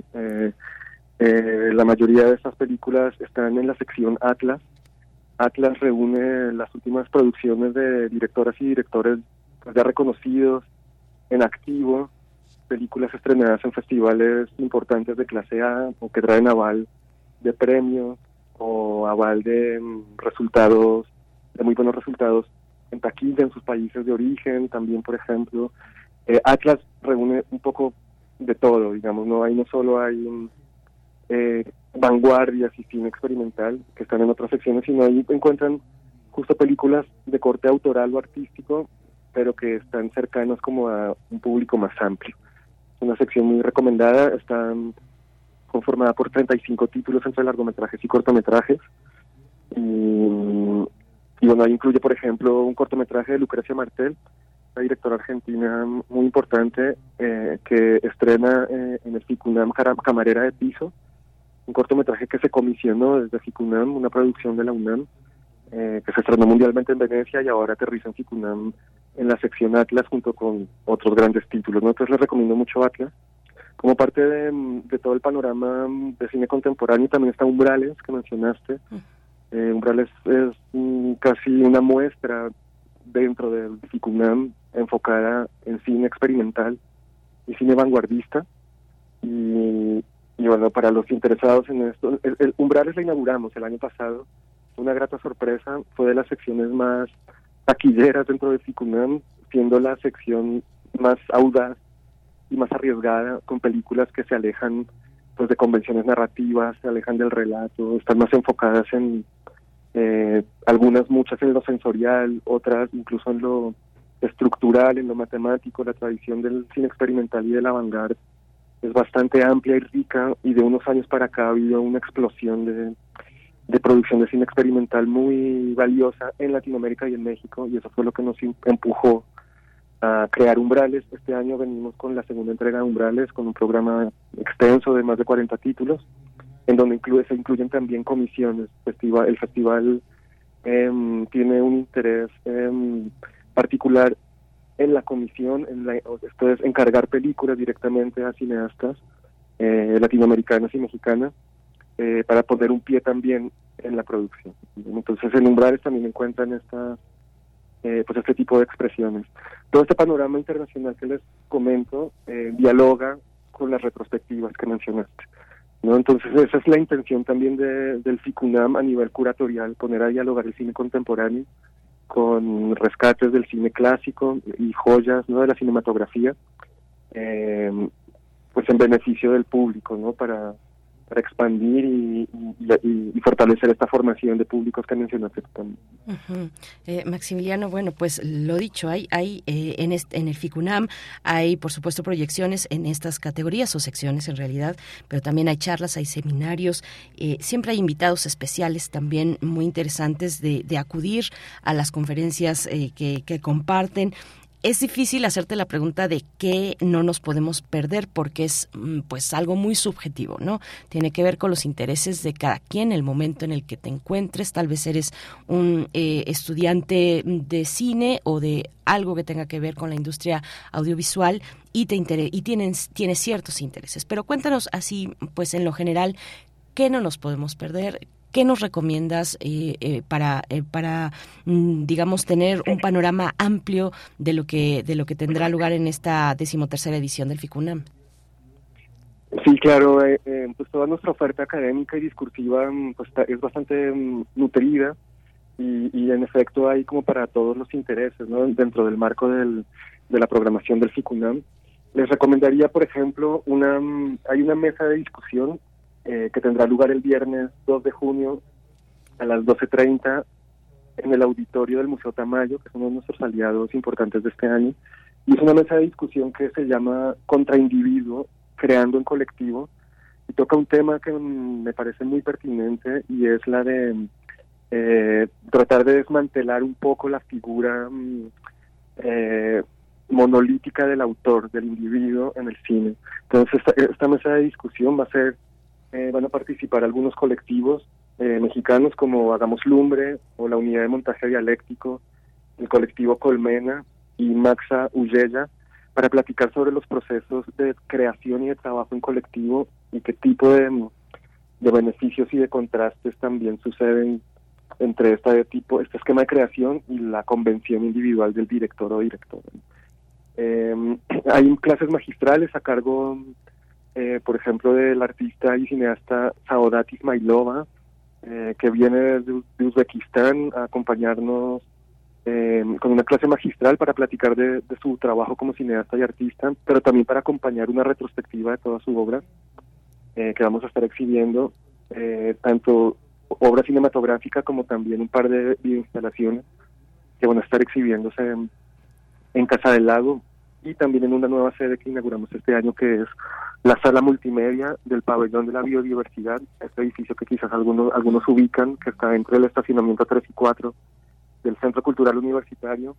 Va a haber un programa ahí también que les recomiendo, me estoy alejando un poquito de la parte académica, pero hay un programa que es Gaia, el último refugio que se va a estar exhibiendo ahí en el pabellón de la biodiversidad con películas eh, que hablan de temas medioambientales y, ecológicos desde el ángulo del cine de corte artístico. Eh, hay otra clase magistral a cargo de Albert Serra, otro de los invitados, invitados especiales de este año, con que viene también con una retrospectiva completa de su obra y tanto la clase magistral de Saodat Ismailova como de Albert Serra tendrán lugar en el auditorio del MOAC, en el Centro Cultural Universitario. No me no me imagino el trabajo curatorial detrás eh, de, de, una de una propuesta como la que hace el FICUNAM, el equipo de curadores y curadoras. Un, saludo porque bueno es extraordinario lo que eh, y, de gran calidad el, el, esfuerzo, el esfuerzo que finalmente eh, se expresa en este festival en nuestro deleite frente a la pantalla. Eh, frente a la proyección de cine mm, en tantos en, pues en tantos registros Maximiliano me interesa también que nos compartas un poco de la sección de aciertos que es la sección de escuelas de cine porque este es finalmente un festival universitario encuentras algunos intereses tal vez que atraviesen o que destaquen dentro de lo que vamos a encontrar eh, me, refiero a intereses creativos de las y los creadores de, de esta que, participan en esta sección de aciertos de escuelas de cine. ¿Hay algunos em, pues puntos en común o curiosidades tal vez, eh, cuestiones que, que, a ti te llamaron la atención? Em, pues sí, la verdad es que sí, esta sección es fundamental en, el espíritu del festival eh, año con año nos hemos dado cuenta también de una evolución muy interesante en la calidad de los trabajos que, que recibimos. Hay varias universidades que eh, son recurrentes también en, eh, en la sección aciertos y pues da mucho gusto exponernos como programadores y también poder compartir esto con el público porque si bien son trabajos de pues digamos primerizos o de estudiantes ya viene una semilla ahí, digamos, de tanto de, de intereses formales y artísticos, pero también temáticos. De tu pregunta ya específicamente, sí, o sea, hay intereses muchos fincados en el lenguaje documental eh, para retratar el entorno eh, de, estos creadores, no solo el entorno, digamos, muchos como doméstico, pero también el entorno social, eh, muchos de estos estudiantes no vienen de las capitales de, de, los países, o, sea, o, de Chile o de Argentina. Incluso hay, trabajos también mexicanos, eh, por ejemplo de Chiapas, y, ahí vemos intereses em, que se cruzan con, por ejemplo, con varias temáticas que podemos encontrar en la competencia internacional, por ejemplo, mismo Atlas, eh, cuestiones de migración, cuestiones de eh, ligadas al territorio, de un tiempo para acá también un interés muy particular por el por el cuerpo, ¿no? Como el cuerpo como algo sobre lo que tienes agencia, y no es como algo aparte, ¿no? Como sujeto a cuestiones externas. Eh, ¿En qué más, qué otros temas podría haber? Pues bueno, las relaciones interpersonales, por supuesto, ¿no? En varios niveles, desde el amoroso hasta el familiar, ¿no? Con todas las, eh, todos estos temas de eh, relaciones interpersonales expuestas también a los embates de lo contemporáneo, ¿no? Cuestiones de género, de identidad, ¿no? Todo esto lo encontramos en aciertos y es muy, muy interesante, la verdad. Sí, eh, pues Maximiliano Cruz, muchas gracias, saludos a todo el equipo, Abril Alzaga también, la directora ejecutiva del FICUNAM. Por último, nos preguntan, te preguntan por acá en redes sociales, ¿dónde se consiguen los boletos para la función inicial? Bueno, lo vamos a resolver. Se nos cortó la llamada. Se nos cortó la llamada 8 con 34 minutos. Bueno, pues estábamos ya en eso en realidad para, para, para despedir, para despedir a, Maximiliano. Le mandamos un abrazo, un abrazo a todo el equipo. También participan, eh, pues habrá transmisiones especiales. Canal 22, por ejemplo, en su señal del 22.1 y 22.2, el 5 de junio, eh, proyectará las primeras luchas feministas por la batalla en México, colectivo Cine Mujer, cuarto año se lleva a cabo en el FICUNAM este encuentro que busca pues hacer una revisión de la otredad a través de un diálogo que permita la reflexión en torno al cine como potenciador de otras miradas. Así es que no se lo pierdan, no se pierdan también, son varias las sedes, acérquense a ficunam.unam.mx, vale mucho la pena. No se pierdan esta decimotercera edición del festival. Nosotros vamos con música, 8 con 35 minutos a cargo de Soda Stereo, Hombre al Agua.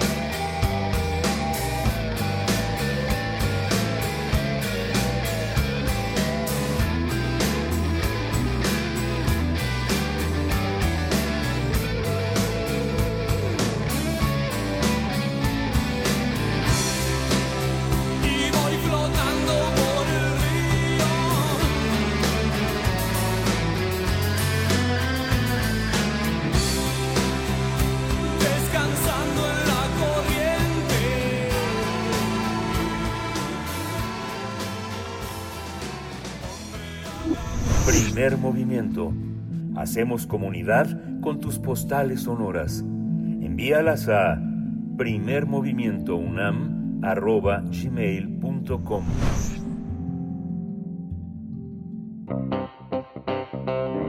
Nota Nacional México mm, diseñó una ruta para suprimir el uso del glifosato en 2024. Sin embargo, aún se utilizan otros agrotóxicos igualmente peligrosos debido a que se estima que mantienen la autorización de más de 3.000 insecticidas, herbicidas y fungicidas para uso agrícola, forestal, pecuario, doméstico, jardinería, urbano e industrial. Entre estos figuran al menos 183 ingredientes activos clasificados como altamente peligrosos, incluidos en convenios internacionales y de los cuales al menos 111 están prohibidos en otras naciones, según registros gubernamentales e informes recientes. En México también se vende atracina eh, proscrito eh, por eh, en una docena de naciones y que cuenta con 135 autorizaciones vigentes, 5 vencidas y 9 canceladas. Además, en el campo mexicano circulan 206 formulaciones de neonicotinoides señalados para por la comunidad científica de propiciar la muerte de abejas.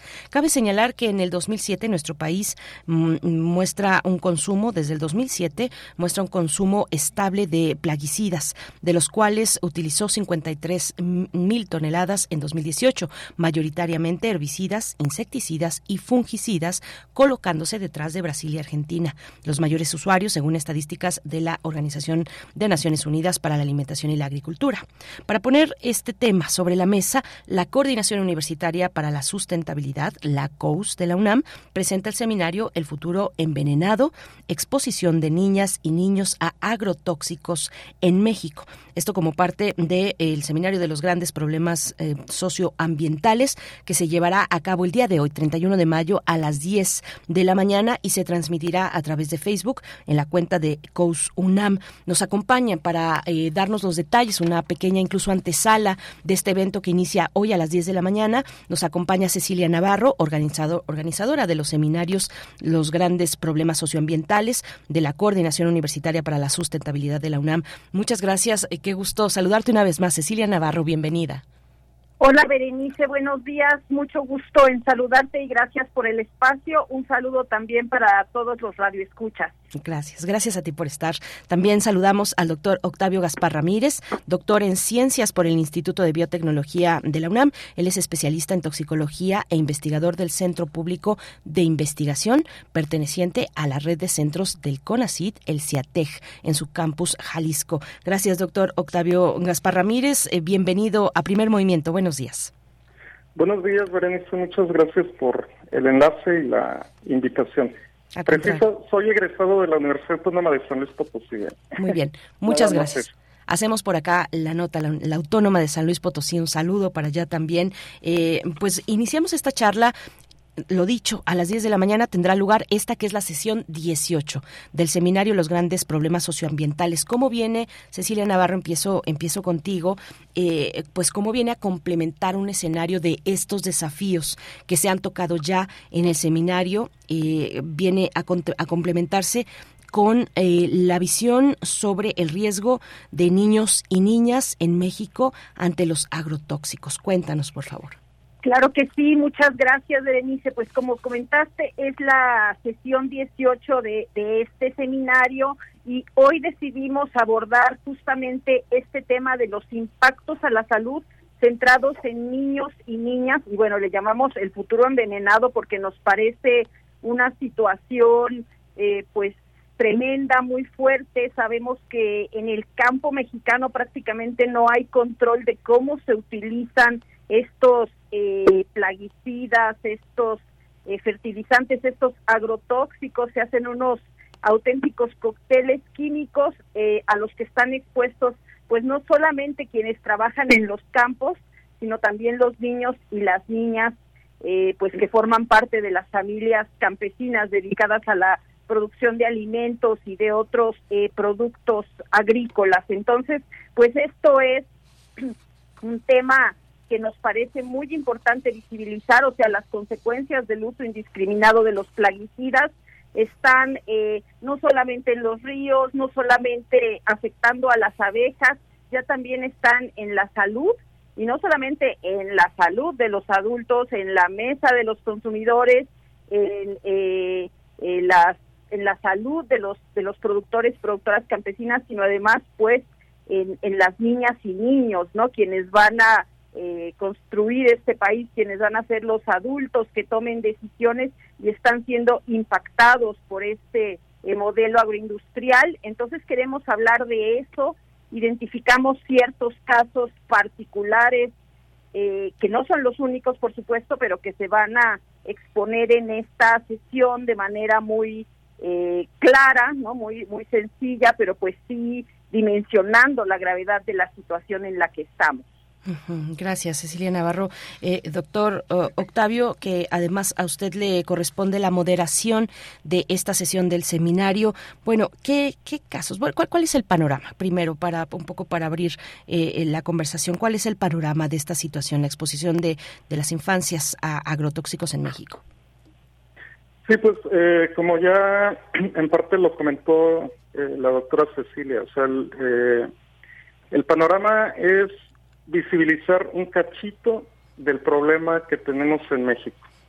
La cuestión, este, las faltas de, regulaciones respecto a plaguicidas, este, la falta de información sobre la, la, la, exposición, los efectos, la, epidemiología, eh, la, visibilizar el problema también en cuanto a pues la violación a los derechos humanos, etcétera. ¿no? Pero también hay una parte importante que este que vale la pena resaltar en este momento y que no este que quizá no se aborde a profundidad pero pues también está la, la parte social no que detrás del uso de plaguicidas pues hay una afectación a las economías locales y sobre todo pues a las prácticas ancestrales que, que, este, que son armónicas con la naturaleza como la, apicultura, por ejemplo, el daño a los tejidos comunitarios, la pérdida de la soberanía y la seguridad, seguridad alimentaria.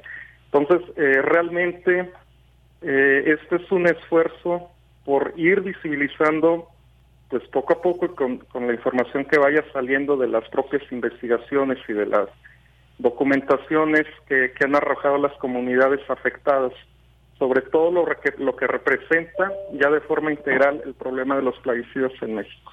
Sí, les, les pregunto a los dos que aterricemos un poco entonces para que nos compartan cuáles son los casos urgentes, dónde están eh, ustedes y las y los especialistas, pues identificando ejemplos que son de atención muy relevante eh, e inmediata, necesaria, urgente ¿Cómo, ¿Cómo está esa cuestión? ¿Dónde se ubican esos casos eh, pues que están afectando más a niñas y niños? Cecilia Navarro.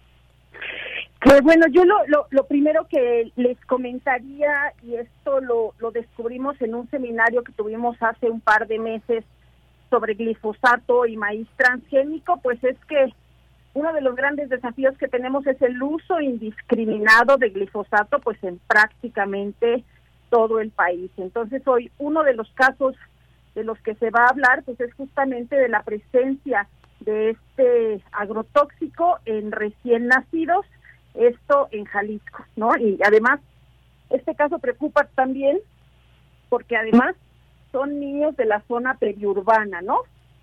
No necesariamente la zona de producción agrícola.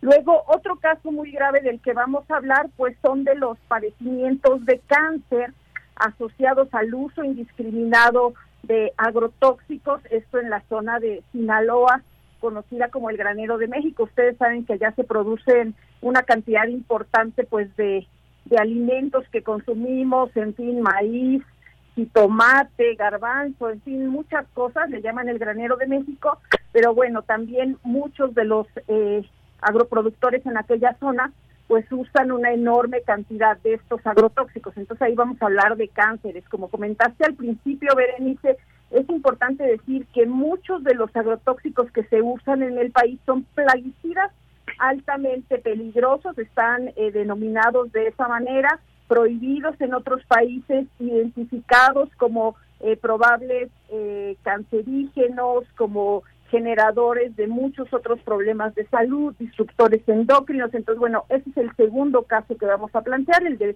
el caso de cáncer en eh, niños y niñas de Sinaloa y el tercer caso del que vamos a hablar es uno en la en la región centro en, en San Luis Potosí que es como la exposición a estos eh, agrotóxicos pues eh, digamos que se trans o sea digamos los contraen las las las madres no las madres campesinas y se transmiten pues desde el cordón umbilical a los recién nacidos entonces estamos hablando de eh, problemas tremendos que requieren políticas públicas claras. En este caso, pues estamos eh, hablando con unas especialistas extraordinarias, comprometidas con eh, los chavitos, las chavitas, las familias que les dan seguimiento, pero pues esto requiere soluciones más grandes, ¿no? Soluciones institucionales que apunten no solo a prohibir estos plaguicidas altamente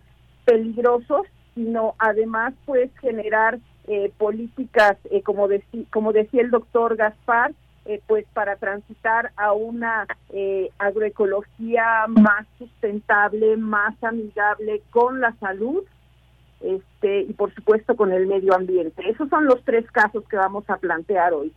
Un caso de Jalisco, uno de la región centro y uno de Sinaloa. Pero bueno, digamos, eh, el, el, doctor Gaspar, por ejemplo, pues estudia muchísimo los temas en Campeche. Ustedes saben que allá hay un uso súper intensivo eh, de glifosato, entre otros agrotóxicos. Entonces también ahí hay impactos en familias campesinas, en agua, en las abejas, etcétera. Y bueno, pues en, en otros estados eh, agrícolas sucede lo mismo, ¿no? Estos son, digamos, tres ejemplos, ¿no? Tres ejemplos de algo eh, pues desgraciadamente muy extendido en el país.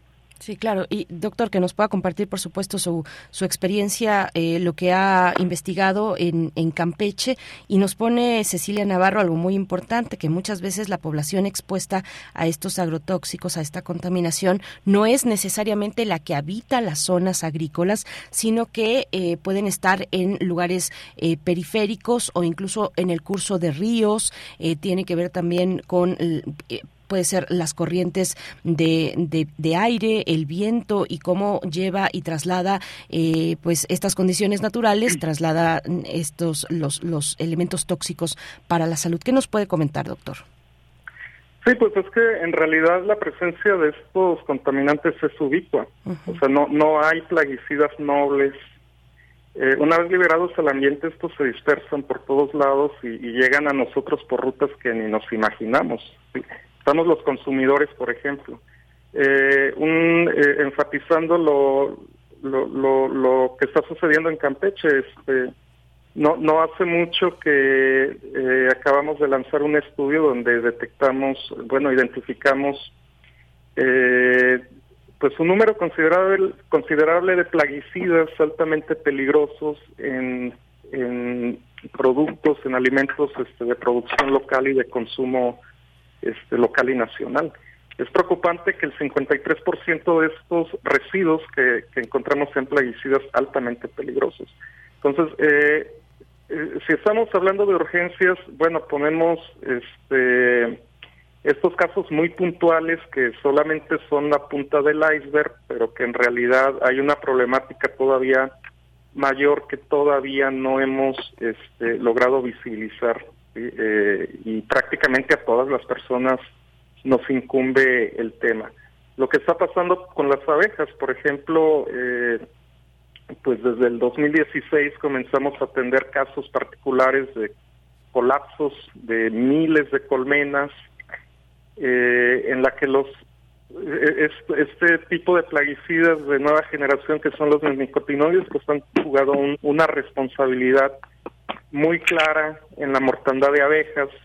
Recientemente lo que pasa en, el sureste de, México y en otras partes de, México, como en Colima también, este Jalisco que se suma, pues el fipronil eh, es de las sustancias más tóxicas y, considerado también un plaguicida altamente peligroso que pues está generando todos estos impactos a los a los ecosistemas eh, y que lo, lo, poco que hemos ahorita hasta el momento podido pues analizar sabemos que, esa ruta, que los alimentos, pues es eh, la forma en que nosotros los seres humanos, aunque no vivamos en regiones agrícolas, pues estamos sin duda que expuestos a ellos, ¿no?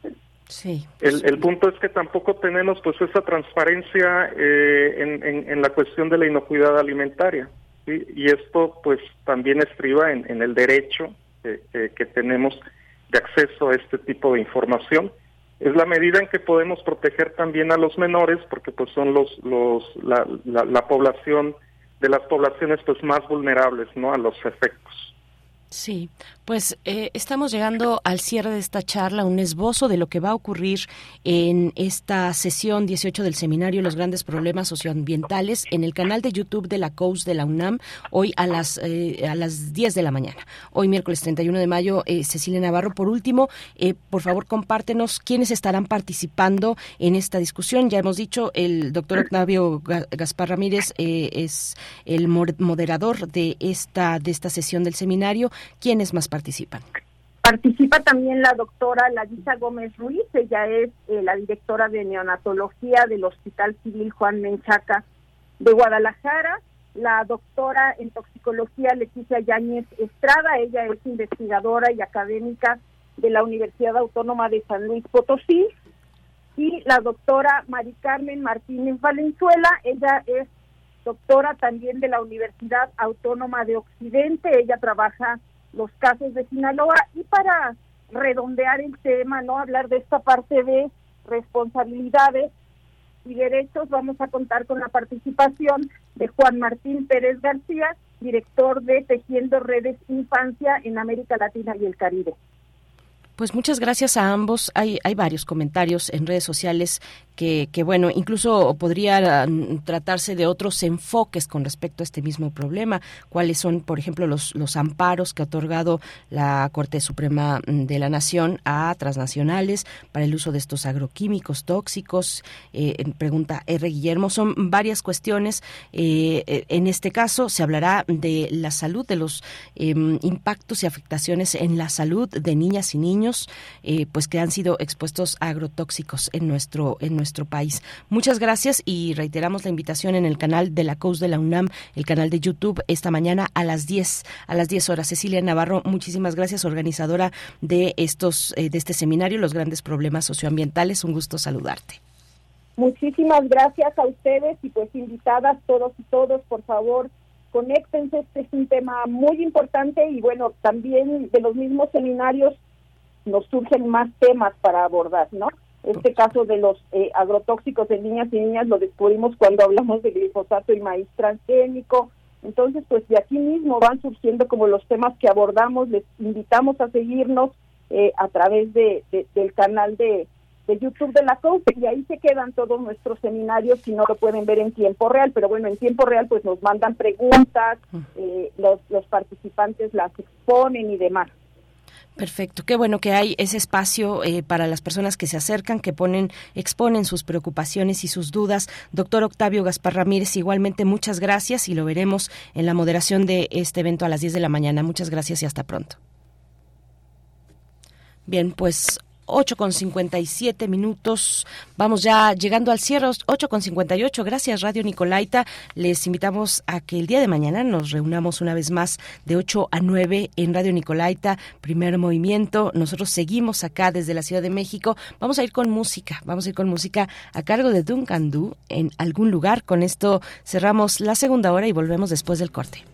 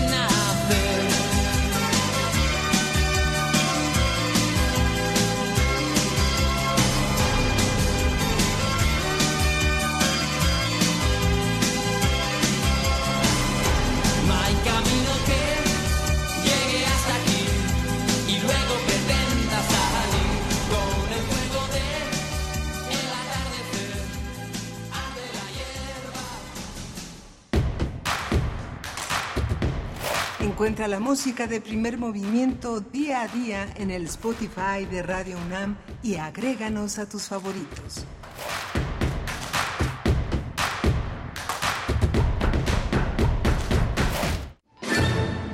Decirle al mesero que te trajeron mal tu orden.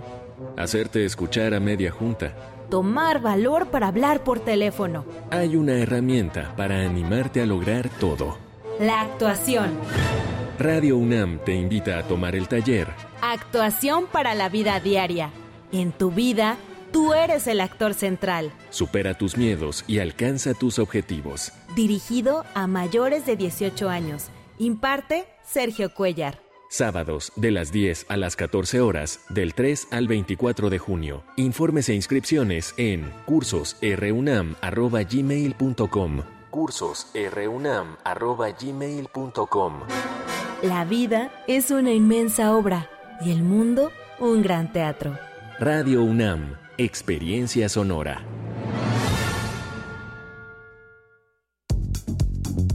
El Festival Internacional de Cine UNAM, FICUNAM, vuelve a la Ciudad de México para celebrar su decimotercera edición. Más de 140 películas en exhibición, competencias, retrospectivas, cine expandido, diálogos y encuentros. No te pierdas nuestras actividades en Centro Cultural Universitario, Cinematógrafo del Chopo, Cineteca Nacional, Cine Tonalá y más. Consulta la programación completa en ficunam.unam.mx y síguenos en nuestras redes sociales, arroba ficunam. Ven y descubre el cine que provoca, del primero al 11 de junio.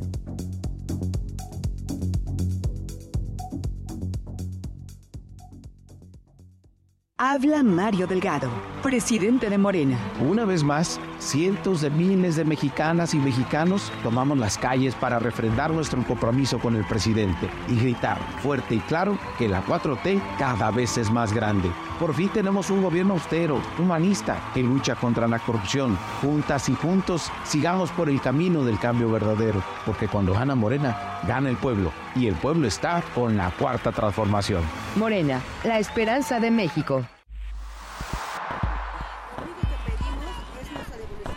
Un mundo raro. Posverdad, pospandemia y pospatriarcado. Una producción de Radio UNAM y la Unidad de Investigaciones Periodísticas de Cultura UNAM. Lunes, 12 del día. 96.1 FM. Experiencia sonora.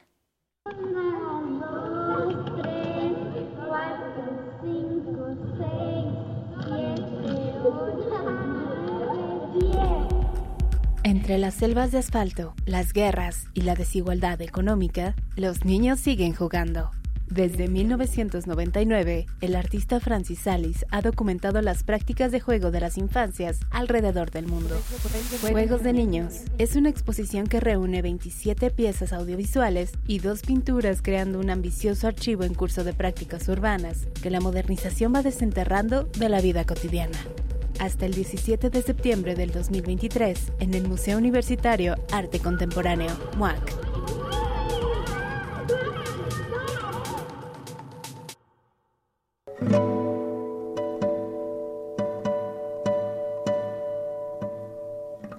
Hola, soy Ana Lara y los invito a descubrir quiénes son los compositores contemporáneos, qué escriben y quién los interpreta. La cita es todos los miércoles a las 18 horas en Nación una Nueva Música, por supuesto en Radio UNAM 96.1 FM, Experiencia Sonora.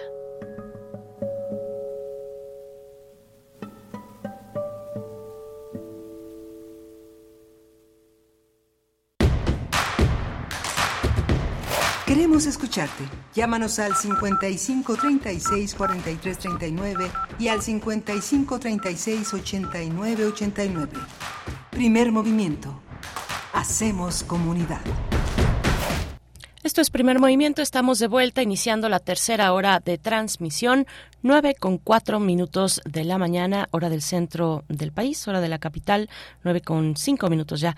Este miércoles 31 de mayo les saludamos, les saludamos en las frecuencias universitarias. Bueno, pues viene la poesía necesaria la mesa del día también, pero antes, eh, como corresponde al inicio de cada hora, presentar al equipo Rodrigo Aguilar en la producción ejecutiva, del otro lado del cristal, eh, también el señor Jesús Silva, frente a la consola el señor Jesús Silva, eh, que se encuentra en los controles técnicos, Antonio Quijano, jefe de noticias, del otro lado del cristal. Este equipo pequeño pero fuerte, pequeño pero fuerte. En la voz le saluda Berenice Camacho, eh, bueno, y le enviamos un saludo a Miguel Ángel Quemain, que pues esperemos esté mañana por acá. Y si no, le deseamos lo mejor.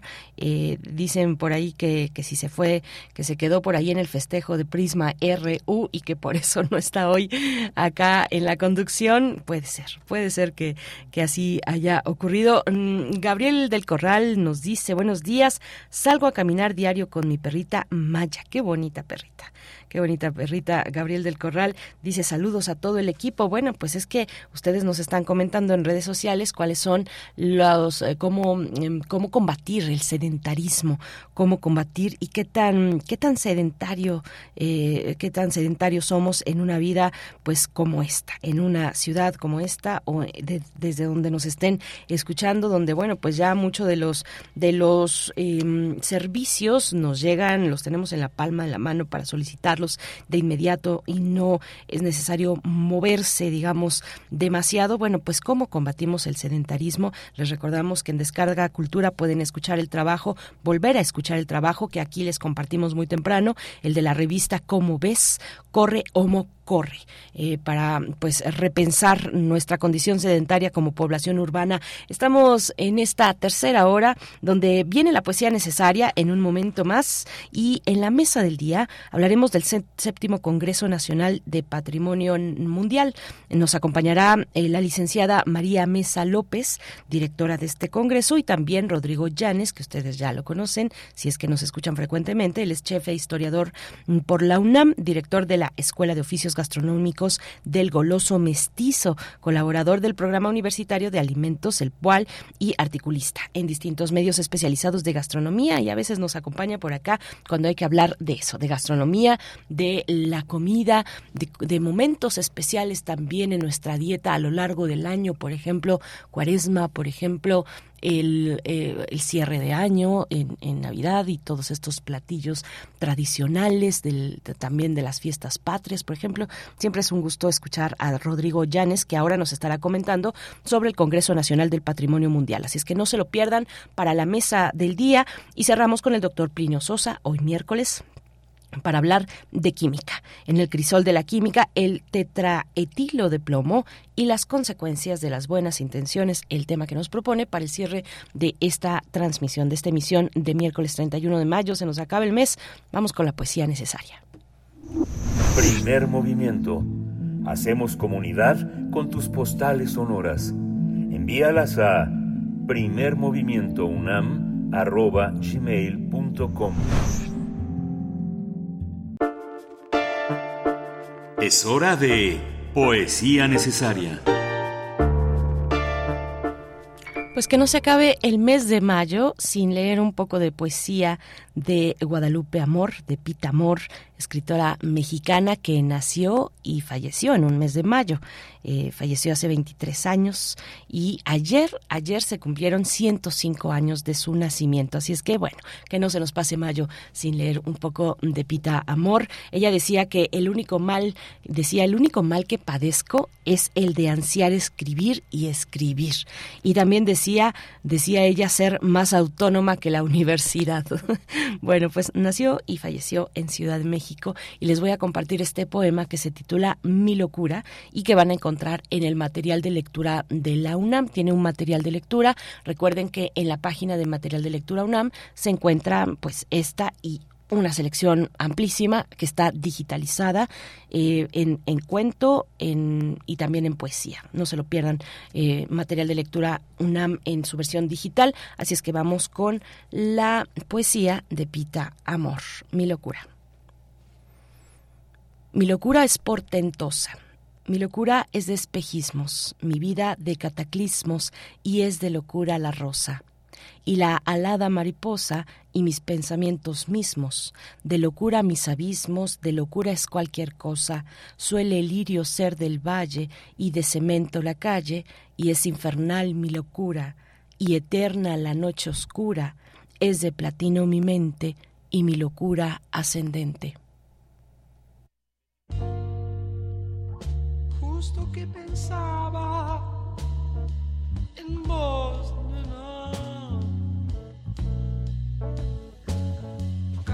muerto.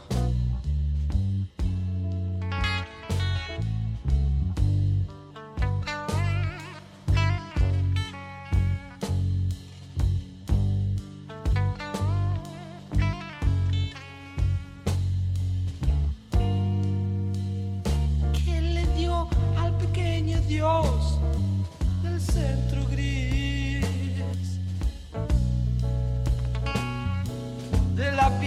什么？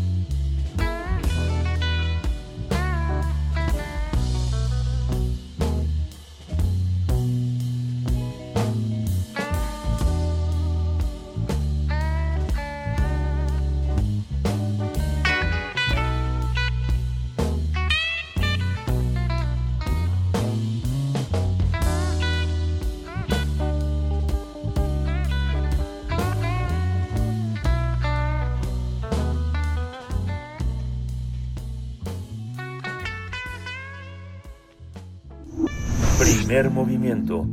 Hacemos comunidad con tus postales sonoras. Envíalas a primermovimientounam.gmail.com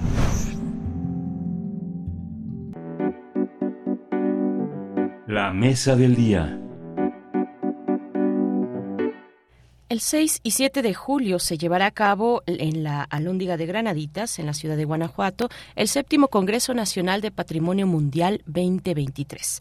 Esto en el marco del 35 aniversario de inscripción en la lista del Patrimonio Mundial de la UNESCO del Centro Histórico de Guanajuato y minas adyacentes y el 15 aniversario de la Villa Protectora de San Miguel el Grande y su santuario de Jesús Nazareno de Atotonilco. Se trata de un encuentro y un foro que dialoga y convoca representantes y actores diversos de las 10 ciudades mexicanas Patrimonio Mundial. El doctor Alberto González Pozo de la UAM y el doctor Renato González Melo del Instituto de Investigaciones Estéticas de la UNAM ofrecerán una conferencia inaugural con el tema El Santuario de Jesús Nazareno de Atotonilco y la parroquia de San Miguel Arcángel, arquitectura religiosa, patrimonio mundial del estado de Guanajuato. La gastronomía y la cocina tradicional mexicana también serán abordadas eh, por el historiador y chef Rodrigo Llanes con su charla Los 300 platos de Moctezuma. Otras temáticas que serán abordadas en el séptimo Congreso Nacional de Patrimonio Mundial son los geoparques mundiales de la UNESCO en México, en los estados de Hidalgo y Oaxaca, y el Panorama Nacional de Reconstrucción de Vivienda Patrimonial de Atlisco, Puebla, durante los sismos de 2017, entre otros temas. Así es que, bueno, será presentado también el estudio Tlacotalpan y el renacimiento del son un jarocho en Sotavento, en paralelo con la presentación editorial de El renacimiento del son jarocho y el grupo Mono Blanco. Pues los informes e inscripciones pueden encontrarlos en la dirección electrónica congreso www patrimonial eh, perdón, www.congresopatrimoniamundial.com.mx y nosotros vamos a tener una charla en esta mañana sobre este séptimo Congreso Nacional de Patrimonio Mundial. Nos acompaña pues nuestro querido amigo Rodrigo Llanes, él es chef e historiador por la UNAM, director de la Escuela de Oficios Gastronómicos del Goloso Mestizo, colaborador del Programa Universitario de Alimentos, el PUAL, y también articulista en diversos medios especializados en gastronomía. Un amigo de primer movimiento, Rodrigo Llanes, chef, muchas gracias por estar esta mañana. Te saludo con mucho gusto y pues con expectativa sobre este Congreso Nacional. ¿Cómo te encuentras? Buenos días. Beren, pues muy contento. Este es, una oportunidad maravillosa eh, siempre este Congreso que se lleva a cabo desde hace ya varios años en Guanajuato, eh, en algunas ocasiones en la ciudad capital y otras en el, en el pueblo de San, la villa de San Miguel de Allende, donde está justamente uno de los santuarios que ya es patrimonio de la humanidad y eh, pues me parece que es un tema que a los universitarios nos debe de importar mucho, porque finalmente eh, todo este patrimonio que nosotros vemos a veces en edificios, eh, en espacios que tienen una tradición importante, o en experiencias humanas que son intangibles, que no están propiamente edificadas, pero donde, por ejemplo, comemos eh, de una forma particular, como en la cocina mexicana, eh, o otro tipo de manifestaciones artísticas como cierto tipo de danzas, bailes y ceremonias que ya son consideradas por la UNESCO como patrimonio intangible de toda la humanidad. Así que eh, estas declaratorias se consiguen a través de la investigación, del vínculo de la comunidad con el espacio, eh, y con su propia tradición. Y finalmente todo este trabajo redunda en que la UNESCO eh, finalmente determine que este espacio, que esta tradición sea eh, para toda la humanidad, porque muchas veces se corre el riesgo de que se deterioren o que se pierdan esas tradiciones. Y entonces vamos restándole justamente riqueza a toda la cultura que nosotros como humanidad llevamos haciendo desde hace mucho tiempo. Por supuesto, hay muchas dimensiones en un congreso como este, el Congreso Nacional del Patrimonio Mundial, y hay una razón también especial por la cual se decide o se ha decidido que sea Guanajuato la sede y la ciudad, la ciudad de Guanajuato y el estado de Guanajuato, el eh, anfitrión de un congreso como este. Vamos a, estamos intentando, no con mucha suerte por ahora, pero intentando contactar también con eh, María Mesa López, quien es directora del congreso, que nos puede dar también esos otros elementos de un panorama tan amplio que tiene que ver con el patrimonio mundial, pero está al centro la cocina tradicional. Eh, Rodrigo Llanes, cuéntanos, cuéntanos del peso de la cocina tradicional, incluso eh, de manera regional en el Bajío, eh, particularmente en Guanajuato, en Querétaro también. cuéntanos cuál es el peso, cuál es, por qué es importante poner la gastronomía tradicional al centro en un evento, en un congreso nacional de este peso, como el que tiene el de Patrimonio Mundial en Guanajuato. Claro, fíjate que desde hace ya muchos años, afortunadamente, el tema de la alimentación y de todo el fenómeno eh, cultural asociado a ella, que nosotros ahora llamamos gastronomía, eh, ha suscitado el interés de eh, investigadores. Se puede decir que hace unos 20 años eh, el tema eh, se tocaba en ciertos países y con eh, un enfoque casi siempre dedicado a la comensalidad, es decir, a cómo nosotros gozamos del momento de comer, qué son las cosas que nos gustan, cuáles son los ingredientes, en fin, ese tipo de, de, cuestiones asociadas al bien comer. Pero afortunadamente ya la investigación va en torno a todo el fenómeno cultural de la alimentación, cómo son los métodos de producción, eh, cómo se transforman esos alimentos, qué significado cultural, eh, espiritual llegan a adquirir eh, en determinadas zonas y en estos complejos culturales. Y este, también hay vertientes que, que se van por el aspecto biológico y científico, desde las plantas que se seleccionan para eh, sembrarse y cosechar, hasta aquellas que surgen de manera silvestre y podemos comer. Y entonces eh, vamos haciendo de esta forma eh, todo un,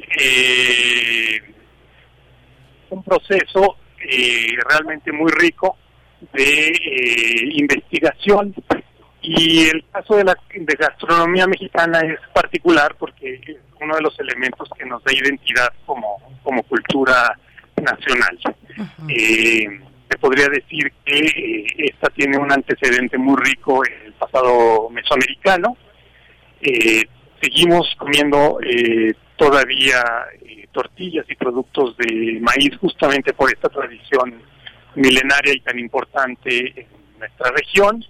Y en este cultivo del maíz, eh, en el policultivo que llamamos milpa, pues hay una serie de productos que enriquecen todavía más esta maravillosa eh, expresión culinaria. Sí, queremos, queremos Rodrigo Llanes que también nos des un poquito algunas, eh, algún esbozo de esta charla que vas a eh, compartir en este Congreso Nacional, los 300 platos de Moctezuma, pero también ya contamos con la presencia de María Mesa López, la licenciada María Mesa López, quien es directora del Congreso Nacional de Patrimonio de Patrimonio Mundial y nos da mucho gusto mm, darle la bienvenida. María Mesa, gracias por estar esta mañana. Bienvenida a Radio Nama, Primer Movimiento. ¿Cómo estás? Muchas gracias, estoy sumamente contenta. Un saludo a todos los participantes, al chef Rodríguez. agradezco muchísimo este espacio que nos permite llegar a toda la comunidad eh, Puma, toda la comunidad universitaria y darles todos los pormenores sobre este séptimo Congreso Nacional de Patrimonio Mundial que transcurrirá el 6 y 7 de julio en la ciudad capital del estado de Guanajuato. Así es. Eh, María, muchas gracias. Ya eh, eh, nos introdujimos al, al, al, tema, bueno, desde la perspectiva deliciosa de la gastronomía con Rodrigo Llanes, quien está también en la línea y quien va a participar, como bien sabes, con la charla Los 300 platos, platos de Moctezuma. María, cuéntanos por qué Guanajuato, por qué es importante el Estado y la ciudad de Guanajuato en, en términos de un peso patrimonial incluso eh, frente a otros estados de la República. Hay algo especial, es una entidad única en términos de patrimonio mundial, la ciudad, el estado de Guanajuato. Sí, es cierto todo todo lo que lo que atinadamente señalas. El estado de Guanajuato es la única entidad mexicana en contar con dos ciudades y dos sitios inscritos en la lista del Patrimonio Mundial de la UNESCO, Patrimonio de la Humanidad. Eh, Guanajuato y minas adyacentes y San Miguel y el santuario de Totonilco. En el caso de Guanajuato y minas adyacentes, este año celebramos el 35 aniversario de su inscripción y el 15 aniversario de San Miguel y el santuario de Jesús Nazareno de Atotonilco. Estamos eh, festejando un doble aniversario. Pero ¿cuál es la significación eh, de estas dos ciudades para ser señaladas como patrimonio de la humanidad? Eh, ambas están en la ruta de la Plata, están en, la, en el camino de tierra adentro. También forman parte del itinerario de lo que se llama la ruta del esclavo eh, por la eh, implementación de explotación minera que se hizo en la zona.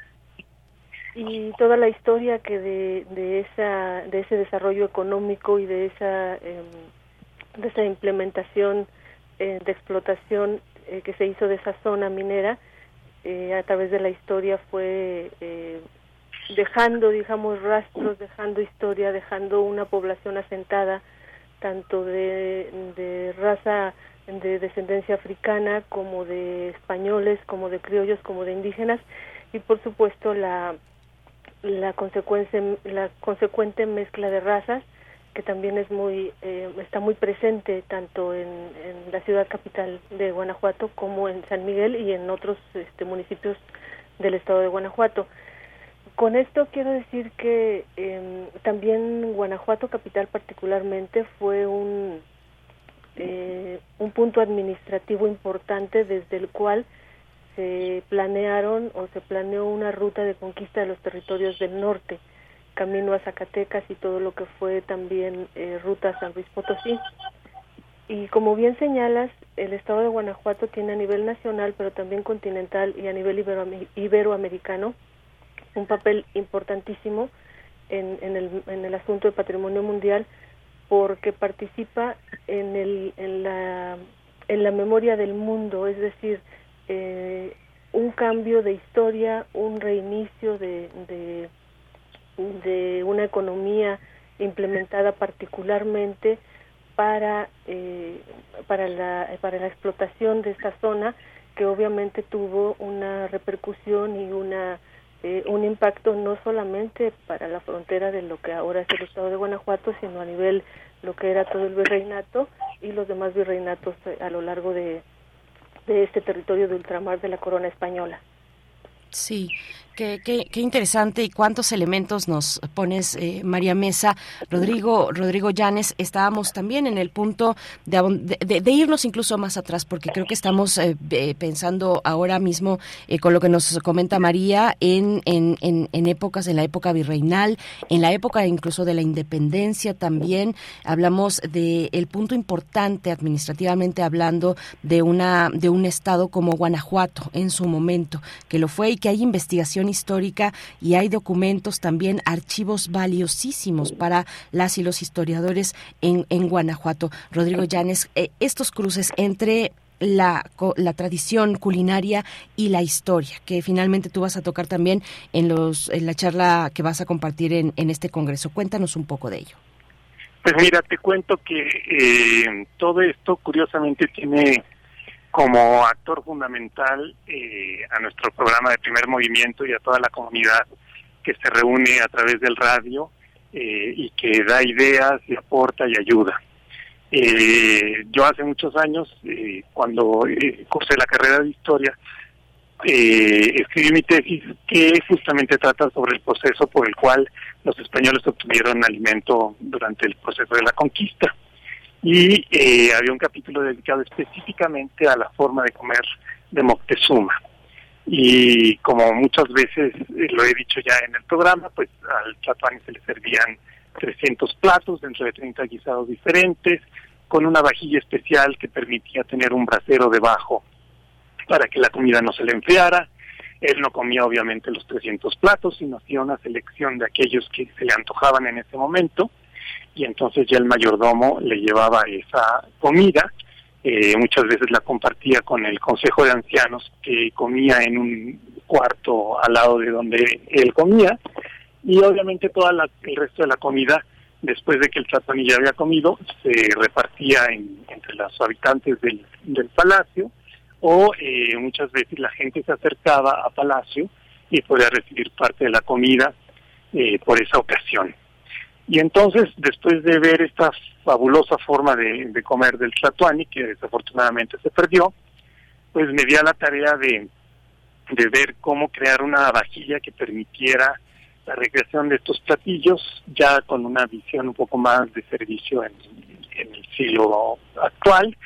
Eh, pero estaba yo escuchando un día primer movimiento y escuché a Alice Kiwa de, del CIDI de la UNAM que había hecho ya una vajilla especial por ahí. Entonces, este, contacté a Primer Movimiento, Primer Movimiento me contactó con él, platicamos del proyecto y empezamos con el diseño de esta vajilla que quedó muy bella. Y no solamente eso, sino que se necesitaba obviamente un financiamiento para poder crear el prototipo. Hay que comentar que fueron piezas, que son piezas elaboradas eh, en, en, piedra de basalto, en obsidiana, en cerámica de alta temperatura y en, maderas eh, finas. Y entonces este, hicimos una campaña de fondeo y Primer Movimiento nos ayudó y toda la comunidad universitaria se sumó a este esfuerzo y entonces logramos el financiamiento finalmente para hacer la, la vajilla.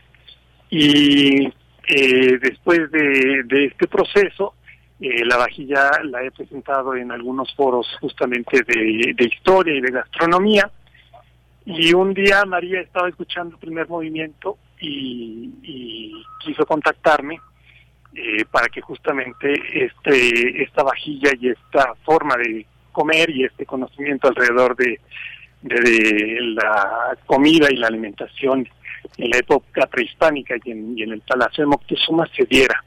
Entonces, fíjate nada más qué maravilla, como un programa finalmente nos aglutina este, a todos y nos, nos abre estos, estas redes de vínculos para que la cultura se, se, se manifieste, se preserve, se mantenga la investigación, eh, continúen los procesos creativos y eh, todo esto gracias a la comunidad universitaria.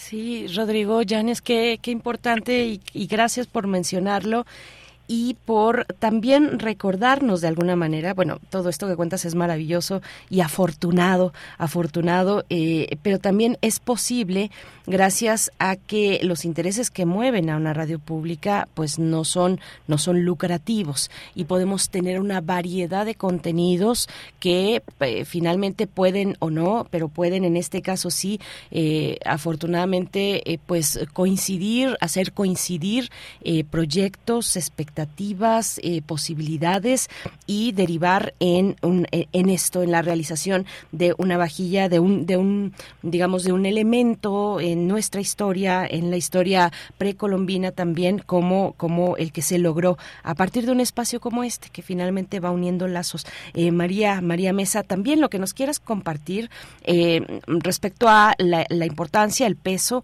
de la mirada gastronómica, de la cocina tradicional en un congreso como este, María? Sí, eh, primero decir que me emociona eh, enormemente eh, todo el detalle que nos ha compartido el chef Rodrigo Llanes. Quiero decir que en, ya en previas entrevistas que hemos tenido por acá en el estado de Guanajuato, la gente tiene mucha expectativa por escucharle, por conocer este concepto tan peculiar que él con la creatividad y la, eh, la pasión que siente y que tiene, que es parte de su vida esencial eh, profesional, como es la eh, esta esta dedicación casi como dijera yo casi de santo que tiene para la para la gastronomía. La verdad es que este congreso no, eh, en este congreso nos sentimos muy muy halagados de, contar con una personalidad como Rodrigo Llanes eh, un chef historiador que tiene un concepto más allá del fogón como yo le digo. Entonces eso nos nos va a permitir que todos los asistentes a este congreso, aparte de imaginarse, como yo lo he hecho en este momento, que escuchando a Rodrigo a través de esta frecuencia, eh, además de imaginarse toda esa vajilla y todo ese ir y venir de, la vida culinaria dentro del Palacio de Moctezuma, bueno, pues en recrear eh, eh, todo ese ambiente a través de esa, de esa pieza de vajilla eh, que, que, estará en exhibición en, en, la, en la parte, en la sede de las actividades académicas, que tenemos también el lujo de que de que nos han facilitado la instalación de la lóndiga de Granaditas en el Centro Histórico Patrimonio de la Humanidad de Guanajuato Capital. Entonces, como que todos los elementos se están sumando para hacer de este Congreso un, un séptimo año de celebración de nuestro patrimonio eh, mundial mexicano porque están eh, también invitadas las otras ocho ciudades mexicanas patrimonio mundial a este congreso de donde provienen eh, distintos conferencistas de Oaxaca, de Morelia, de Puebla, Tlacotalpan, Veracruz, Querétaro, eh, en fin, cada uno de los Ciudad de México, por supuesto, en México, cada uno de estos puntos importantes de, de nuestro patrimonio nacional tendrá participación en este Congreso. A mí me emociona mucho lo que comenta el chef Rodrigo Llanes, porque la gastronomía, eh, independientemente de que algún mexicano esté documentado, enterado de lo que es patrimonio mundial y lo que significa para México a nivel mundial como un rostro de cultura, un rostro de identidad, independientemente de ese aspecto, eh, bueno, todos nos sentamos a la mesa y alguna vez hemos comido un taco de quelites, un tamal eh, envuelto en hoja de plátano, eh, en fin, todos esos ingredientes de los que hablaba hace unos momentos eh, el chef eh, forman parte de nuestra vida cotidiana y a veces son tan cotidianos que pudieran llegar a, pasar desapercibidos o poco apreciados. Sin embargo, eh, también eso es un valor porque de alguna manera la, la, la población los preservamos de una forma eh, cotidiana, de una forma eh, sin el interés, como, como señalabas tú hace un momento, cuál es la diferencia de que una emisora tenga un interés económico, igualmente considero yo diferente que, que es eh, más preciado que todos los mexicanos eh, cultivemos todas estas eh, tradiciones culinarias en nuestra propia mesa, en nuestros propios festejos, y no lo hagamos tanto por, eh, por una situación económica, sino por un amor, por un gusto, por un paladar que ya se nos ha quedado eh, pues milenariamente de, desde precolombino y después el asunto que ya no forma parte de la comida tradicional mexicana, pero que sí enriquece ese menú que es eh, eh, prestigio eh, de México a nivel internacional, que es ya el mestizaje que, que se cumple con la presencia española en estos territorios. Precisamente para allá, para allá iba. Gracias María, eh, Rodrigo Yáñez. Bueno, pues con esta, con esta, mm, digamos, este momento de no sé si llamarlo de transición eh, de, de, de, de, los ingredientes, de los platillos eh, precolombinos, eh, ya en el momento posterior, después, ¿qué viene después? ¿Cómo, ¿Cómo se enriquecen o cómo cambian también con la presencia de una mirada y un paladar distinto como es el, el español, el europeo, en el proceso de, de conquista, Rodrigo? Sí, claro. Fíjate que, pues, obviamente los españoles, eh, cuando llegaron acá, en un principio traían ahora sí que un box lunch muy reducido. Eran un sí. poco de tostinos, eh, jamones, este, que a lo mejor habían elaborado incluso ya en la, obviamente en la isla de Cuba, eh, donde ciertos animales eh, se dieron a la crianza muy bien, particularmente el cerdo, por eso en Cuba la carne de cerdo es tan, tan socorrida en, en su culinaria, lo mismo que aquí en México y fueron trayendo ciertos productos de los cuales eh, la población indígena se fue apropiando y viceversa. Eh, hay que recordar que, por ejemplo, este, la razón principal para estos viajes a lo que hoy llamamos América, eh, en realidad en la mente de los españoles era un viaje a Asia, no a, a las islas de la especería, donde ahorita en, en Indonesia puedes ir y ver donde crecen las pimientas y la nuez moscada y este otro tipo de, especias que se utilizan mucho en, la gastronomía ya ahorita comúnmente que en la Europa medieval se utilizaban como mercancía de lujo o en ciertos productos para mantener y preservarlos durante los inviernos, ¿no? Eh, por ejemplo, los chorizos eh, antes no eran rojos y ahorita voy a explicar por qué son rojos, este, sino eran más bien moradosos y tenían un poco de pimienta y que justamente venía de Asia. Entonces se le ponían esas eh, especias a, a estos alimentos de guarda para poder preservarse de mejor manera y ellos querían encontrar esas bases, eh, eh, asentar una base comercial de esas especias. Pero pues se toparon con un continente que no tenía ni remotamente que existía y que tenía ya una serie de productos, entre otros los chiles. Y entonces este el, chile eh, lo comemos fresco y es muy picante cuando está verde, eh, pero luego lo dejamos secar al sol este, y se va poniendo de color rojizo y entonces el sabor se vuelve un poco más dulce y ese eh, chile seco lo puedes moler y ya utilizar como especia y entonces pues los europeos se lo empezaron a agregar a sus embutidos y por eso son rojos y son ligeramente picantes, aunque el, el chile ya ha crecido en, en, el suelo europeo, no es tan picante como el mexicano, y además de que aprendieron aquí, obviamente si le quitas las semillas, deja de tener ese picor a veces muy agresivo, y entonces encontraron otra serie de productos maravillosos para, para poder mezclar con los propios. Ahí se da este juego que yo llamo de influencias fecundas, en donde la gastronomía del viejo continente se suma a la maravilla de, lo que es Mesoamérica, desde esos tiempos remotos, y eh, de este juego se van dando eh, resultados y platillos y formas de utilizar los ingredientes novedosas que eh, hacen que hoy la comida mexicana tenga esta característica de diversidad, de identidad y de intensidad, ¿no?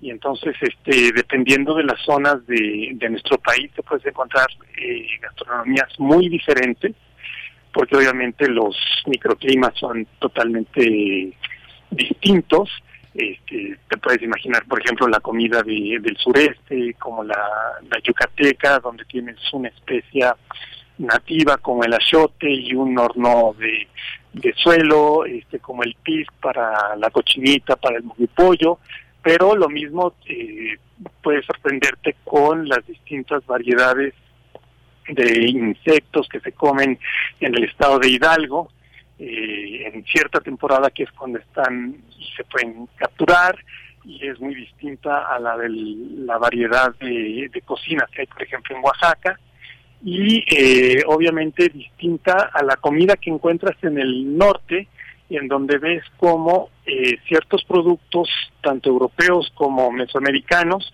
fueron llevados a distintas zonas que eran mineras y donde se tuvo que partir un poco de cero, ¿no? Y, y a lo mejor llevaron también el maíz y lo empezaron a cultivar en ciertas vegas fértiles o eh, también eh, sembraron vides para tener viñedos.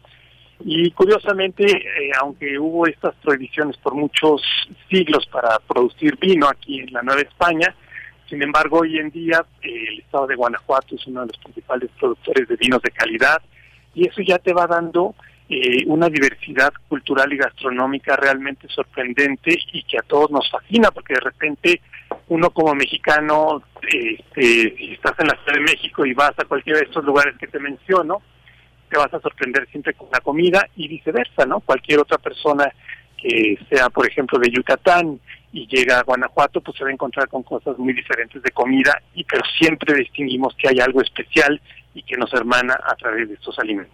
Sí, Rodrigo Llanes, muchas gracias. Bueno, estamos al cierre para que eh, nos invites también, María Mesa, a, eh, a este, eh, a, este Congreso Nacional del Patrimonio Mundial. ¿Cuáles son las coordenadas a seguir para los informes y las inscripciones, por favor? Si es que habrá algún tipo de transmisión de algunas de algunos de los eventos y entre paréntesis, Rodrigo Llanes, mm, me gustaría mucho imaginar o eh, imaginar lo que pensaste, lo que atravesó por tu por tu mente en, en ese momento reciente, hace un par de semanas, cuando un senador estadounidense dijo que sin Estados Unidos México estaría comiendo pues alimento de gatos. Con, con toda esta tradición, esta diversidad, esta complejidad que atraviesa tantos aspectos, ¿no? Culturales, políticos, incluso, bueno, pues es, es de risa, es de risa finalmente, pero bueno, lo voy a dejar ahí, Rodrigo. Muchas gracias, como siempre, por, por, por esta presencia tuya en, en primer movimiento. Y bueno, María, por favor, que nos puedas compartir las coordenadas e invitarnos a este Congreso Nacional. Sí, claro. Eh, antes, si me permites, eh, quisiera mandar un saludo a un eh, mexicano importante, universitario también, un eh, intelectual prominente en nuestro país y, y, reconocido a nivel internacional, que es el doctor Eduardo Matos Moctezuma, que seguramente nos está sintonizando y es un gusto mandarle un saludo a través de esta frecuencia universitaria, porque yo también soy UMA, mm. radicada acá en Guanajuato. Bueno, después decir, eh, por favor, eh, permítame hacer mención de nuestros dos premiados este sí. año con la medalla 7 de julio, que es una presea que simboliza la Ruta de la Plata, es una joya artesanal elaborada a mano que es fundida en plata con baño de oro, que simboliza justamente toda esa explotación minera que se hizo en, en las minas adyacentes de Guanajuato capital, pero también simboliza el movimiento de libertad que se gestó en el estado de Guanajuato, en San Miguel, eh, una ruta, digamos, entre San Miguel, Dolores y Querétaro, y entonces la medalla eh, tiene como, como realce el rostro del realísimo Ignacio de Allende y Unzaga. Esta medalla, una presea eh, especialísima, la han recibido siete personajes, eh, seis personajes, perdón, eh, cinco mexicanos y un cubano, y este año tenemos una doble premiación que es para el doctor Alberto González Pozo, también egresado de la UNAM, y el doctor Leonardo López Luján, también universitario, dos personajes eh, que llevan el nombre de México con, con un talante eh, universal a través de, de, su talento, de su prestigio, de lo brillante que han sido a través de su especialización, el doctor González Pozo en la arquitectura y el doctor López Luján en arqueología. Un saludo a ellos y eh, pues todo el reconocimiento de este congreso para, para la labor que han hecho. Los interesados en, en asistir a este congreso que transcurrirá el 6 y 7 de julio en Guanajuato Capital, por favor pueden entrar a la página, a nuestra página institucional congresopatrimoniomundial.com.mx y ahí tiene eh, todo el detalle de cómo eh, solicitar su inscripción. El congreso es gratuito, sin embargo sí se requiere inscripción previa porque las, eh, digamos que el 20 de mayo pasado se abrieron las inscripciones y se cierran el próximo 20 de junio. El cupo es limitado por el espacio donde se va a hacer presencial el, el evento, sin embargo, la tam, también por la relevancia que tiene la, el, el momento inaugural y la entrega de la medalla 7 de julio, el, digamos que la sesión matutina del 6 de julio será transmitida a través de redes sociales y bueno pues llegará a, a todo el país y quien, quien nos puede sintonizar más allá de, la, de las fronteras porque el doctor Alberto González Pozo nos dará una, una interesantísima confer conferencia basada en un documento y un estudio que él hizo y que se publicó en el año 1985 titulado Estado de Guanajuato, cuatro monumentos del patrimonio cultural que también en su momento fue un documento importante y básico para eh, formar el expediente que inscribió a San Miguel y al santuario de Atotonilco en la lista del Patrimonio Mundial de la UNESCO. Sí, muy bien. Esta conferencia inaugural estará exclusivamente aparte a cargo, perdón, del doctor Alberto González Pozo y una eminencia en la materia de arquitectura, también está actualmente trabajando en el rescate de la Chinampa y el circuito canalero en Xochimilco. Sí. Y es un orgullo para todos los guanajuatenses que estas personalidades y todo nuestro elenco de conferencistas eh, participen con nosotros y se sumen a esta a este esfuerzo ciudadano en el que buscamos siempre la convergencia también del apoyo gubernamental y de entidades como eh, universidades guanajuatenses, como en este caso. Pues muchas gracias, eh, María Mesa. Por supuesto que los detalles de un evento como este tan importante, con tantos elementos, pues los vamos a encontrar en el sitio electrónico www.congresopatrimoniamundial.com.mx. Gracias, María Mesa, directora del Congreso Nacional del Patrimonio Mundial. Hasta pronto. Un abrazo, gracias. Otro de vuelta. Rodrigo Llanes, con todo nuestro cariño. Muchísimas gracias y hasta pronto por acá también nos encontraremos. Muchas gracias, Un abrazo para ti y para todos nuestros radioescuchas. Un abrazo. 9 con 49 minutos. Vamos a escuchar eh, a Los Agachados, una versión de La Maldita Vecindad.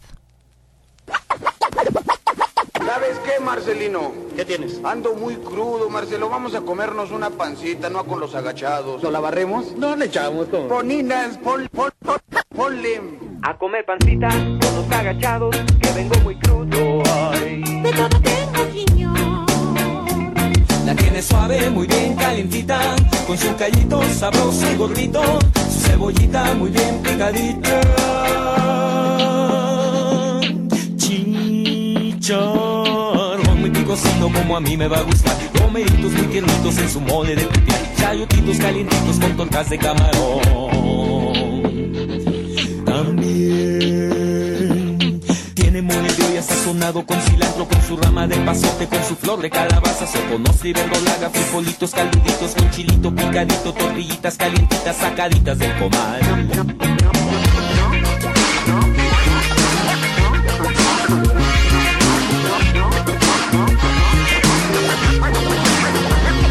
comer pancita con los agachados que vengo muy crudo. Ay.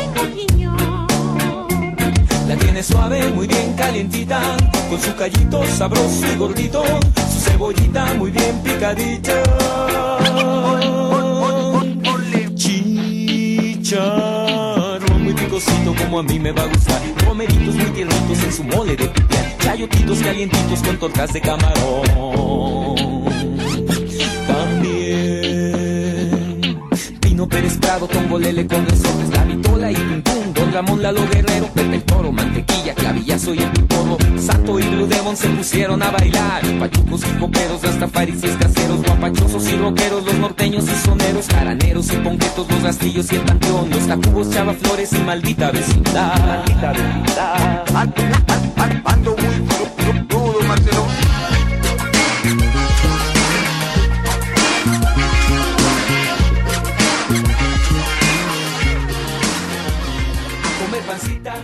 Agachados Primer movimiento. Hacemos comunidad con tus postales sonoras. Envíalas a primermovimientounam.gmail.com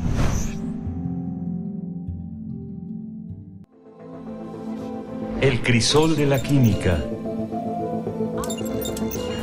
Con gusto saludamos al doctor Plinio Sosa, académico de la Facultad de Química, divulgador científico, que nos acompaña para cerrar con broche de oro los miércoles en este espacio y hoy para hablar de el tetraetilo de plomo y las consecuencias de las buenas intenciones. Doctor Plinio Sosa, somos todo oídos. ¿Cómo estás? ¿Qué tal? Bere, ¿cómo estamos? Buen día. Muchas gracias, muy bien, querido Plinio Sosa. El tetratilo de plomo es un líquido incoloro, con un cierto olor dulce. Sus moléculas consisten en un núcleo de plomo rodeado de cuatro etilos, CH3CH2. Dado que hay enlaces metal-carbono, el tetratilo de plomo es un compuesto orgullosamente organometálico. Las moléculas del tetratilo de plomo no son planas, sino que ocupan las tres dimensiones. Tienen un arreglo tetraédrico, el plomo en el centro de un tetraedro y los etilos en los vértices. En efecto, tiene la misma geometría que la mayoría de los compuestos orgánicos. Y es lógico, el plomo, junto con el estaño, el germanio y el silicio, son miembros del grupo que encabeza el carbono, el grupo 14 de la tabla periódica. Todos tienen cuatro electrones disponibles en la última capa y por lo tanto la capacidad de establecer cuatro enlaces. El alemán Karl Jakob Ludwig fue el químico que obtuvo por primera vez en 1853 el tetratilo de plomo. Pero no fue sino hasta 1921 que el ingeniero químico estadounidense Thomas Midgley Jr. descubrió que podía ser utilizado como un agente antidetonante en las gasolinas. En los motores de combustión interna, la mezcla de combustible y aire se debe encender con la chispa que genera la bujía y en el punto preciso de la carrera del pistón. Pero hay dos situaciones que pueden alterar este fino mecanismo de relojería, el golpeteo y el preencendido. El golpeteo ocurre cuando la mezcla de aire y combustible explota fuera de la envolvente del frente de combustión, o sea, fuera del punto preciso en la trayectoria del pistón. La onda de choque generada produce los característicos sonidos metálicos del golpeteo. El preencendido es un fenómeno técnicamente diferente al golpeteo. En el preencendido, el combustible se enciende antes de que la bujía genere la chispa. Entonces, lo que enciende el combustible no es la chispa de la bujía, sino otra fuente. Pueden ser puntos calientes en la cámara de combustión o residuos de carbón que se encienden ¿no? con las altas temperaturas. El efecto es similar al del golpeteo, la desincronización del ciclo del pistón. Tanto el preencendido como el golpeteo provocan que aumente muchísimo la temperatura dentro del cilindro.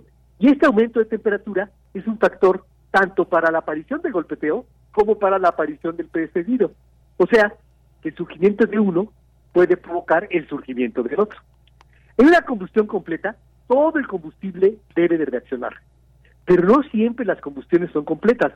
Muchas veces queda combustible sin quemar y muchas otras se forman unas moléculas muy reactivas de muy corta duración que son los famosos radicales libres. Estos son muy inestables porque al menos uno de sus átomos no tiene una configuración tipo gas noble. Y su presencia puede provocar tanto el golpeteo como el preencendido. Eh, ¿Cómo actúa el tetratilo? Debido a la poca electronegatividad del plomo, los enlaces plomo-carbono son extremadamente débiles. Por eso, adentro de la cámara de combustión, el tetratilo reacciona fácilmente con el oxígeno del aire y se producen tanto plomo elemental como óxido de plomo. Ambos pueden reaccionar con los radicales libres, reduciendo la posibilidad del golpeteo. Lo malo es que todos los residuos que contienen plomo son expulsados a la atmósfera a través del escape del vehículo. Y el plomo, solo o formando parte de algún compuesto, es excepcional, excepcionalmente tóxico y muy probablemente uno de los venenos que más muertes ha causado a la humanidad. El envenenamiento por plomo provoca el saturnismo, esa enfermedad terrible que causa anemia, daño cerebral y muchas cosas más. Por eso, en agosto del 2021, el Programa de las Naciones Unidas para el Medio Ambiente declaró la prohibición del tetratilo de plomo como aditivo para las gasolinas. Y bueno, una reflexión final. Thomas Bigley fue el mismo que industrializó el uso de los clorofluoroalcanos como refrigerantes, que no causaron el terrible agujero de ozono en nuestra atmósfera. No lo hizo de mala fe. Tanto en lo de los clorofluorocarbonos como en lo del tetratilo de plomo, su intención fue aportar algo para tener unas mejores condiciones de vida. No fue así. No siempre las mejores intenciones tienen las mejores consecuencias. Y eso nos lo enseña la ciencia, doctor Plinio Sosa. Muchas gracias por compartir, pues esto que también es parte de nosotros, ¿no? La contaminación por plomo eh, también nos nos atañe directamente. Muchas gracias. Eh, pues sí, las buenas intenciones no siempre tienen el mejor de los eh, de los resultados. Te agradecemos y, y, bueno, te enviamos un, un saludo, un abrazo a todos tus alumnos también y a la comunidad de la Facultad de Química. Hasta dentro de ocho días nos encontramos. Hasta dentro de ocho días hasta luego. Gracias, doctor Plinio Sosa, aquí con nosotros en miércoles para cerrar este esta emisión y nos vamos a ir con música a cargo de Charlie García. Funky es lo que vamos a escuchar. Muchas gracias a todo el equipo. Ya suena ahí de fondo. Gracias Rodrigo Aguilar, gracias eh, Jesús Silva, también a um, Antonio Quijano, a ustedes, a ustedes por su escucha. Aquí con varios comentarios todavía. Bueno, el día de mañana nos volvemos a encontrar. Quédense aquí en Radio Nam. Les saluda y se despide de ustedes Berenice Camacho en nombre de todo este equipo. Esto fue Primer Movimiento, El Mundo desde la Universidad.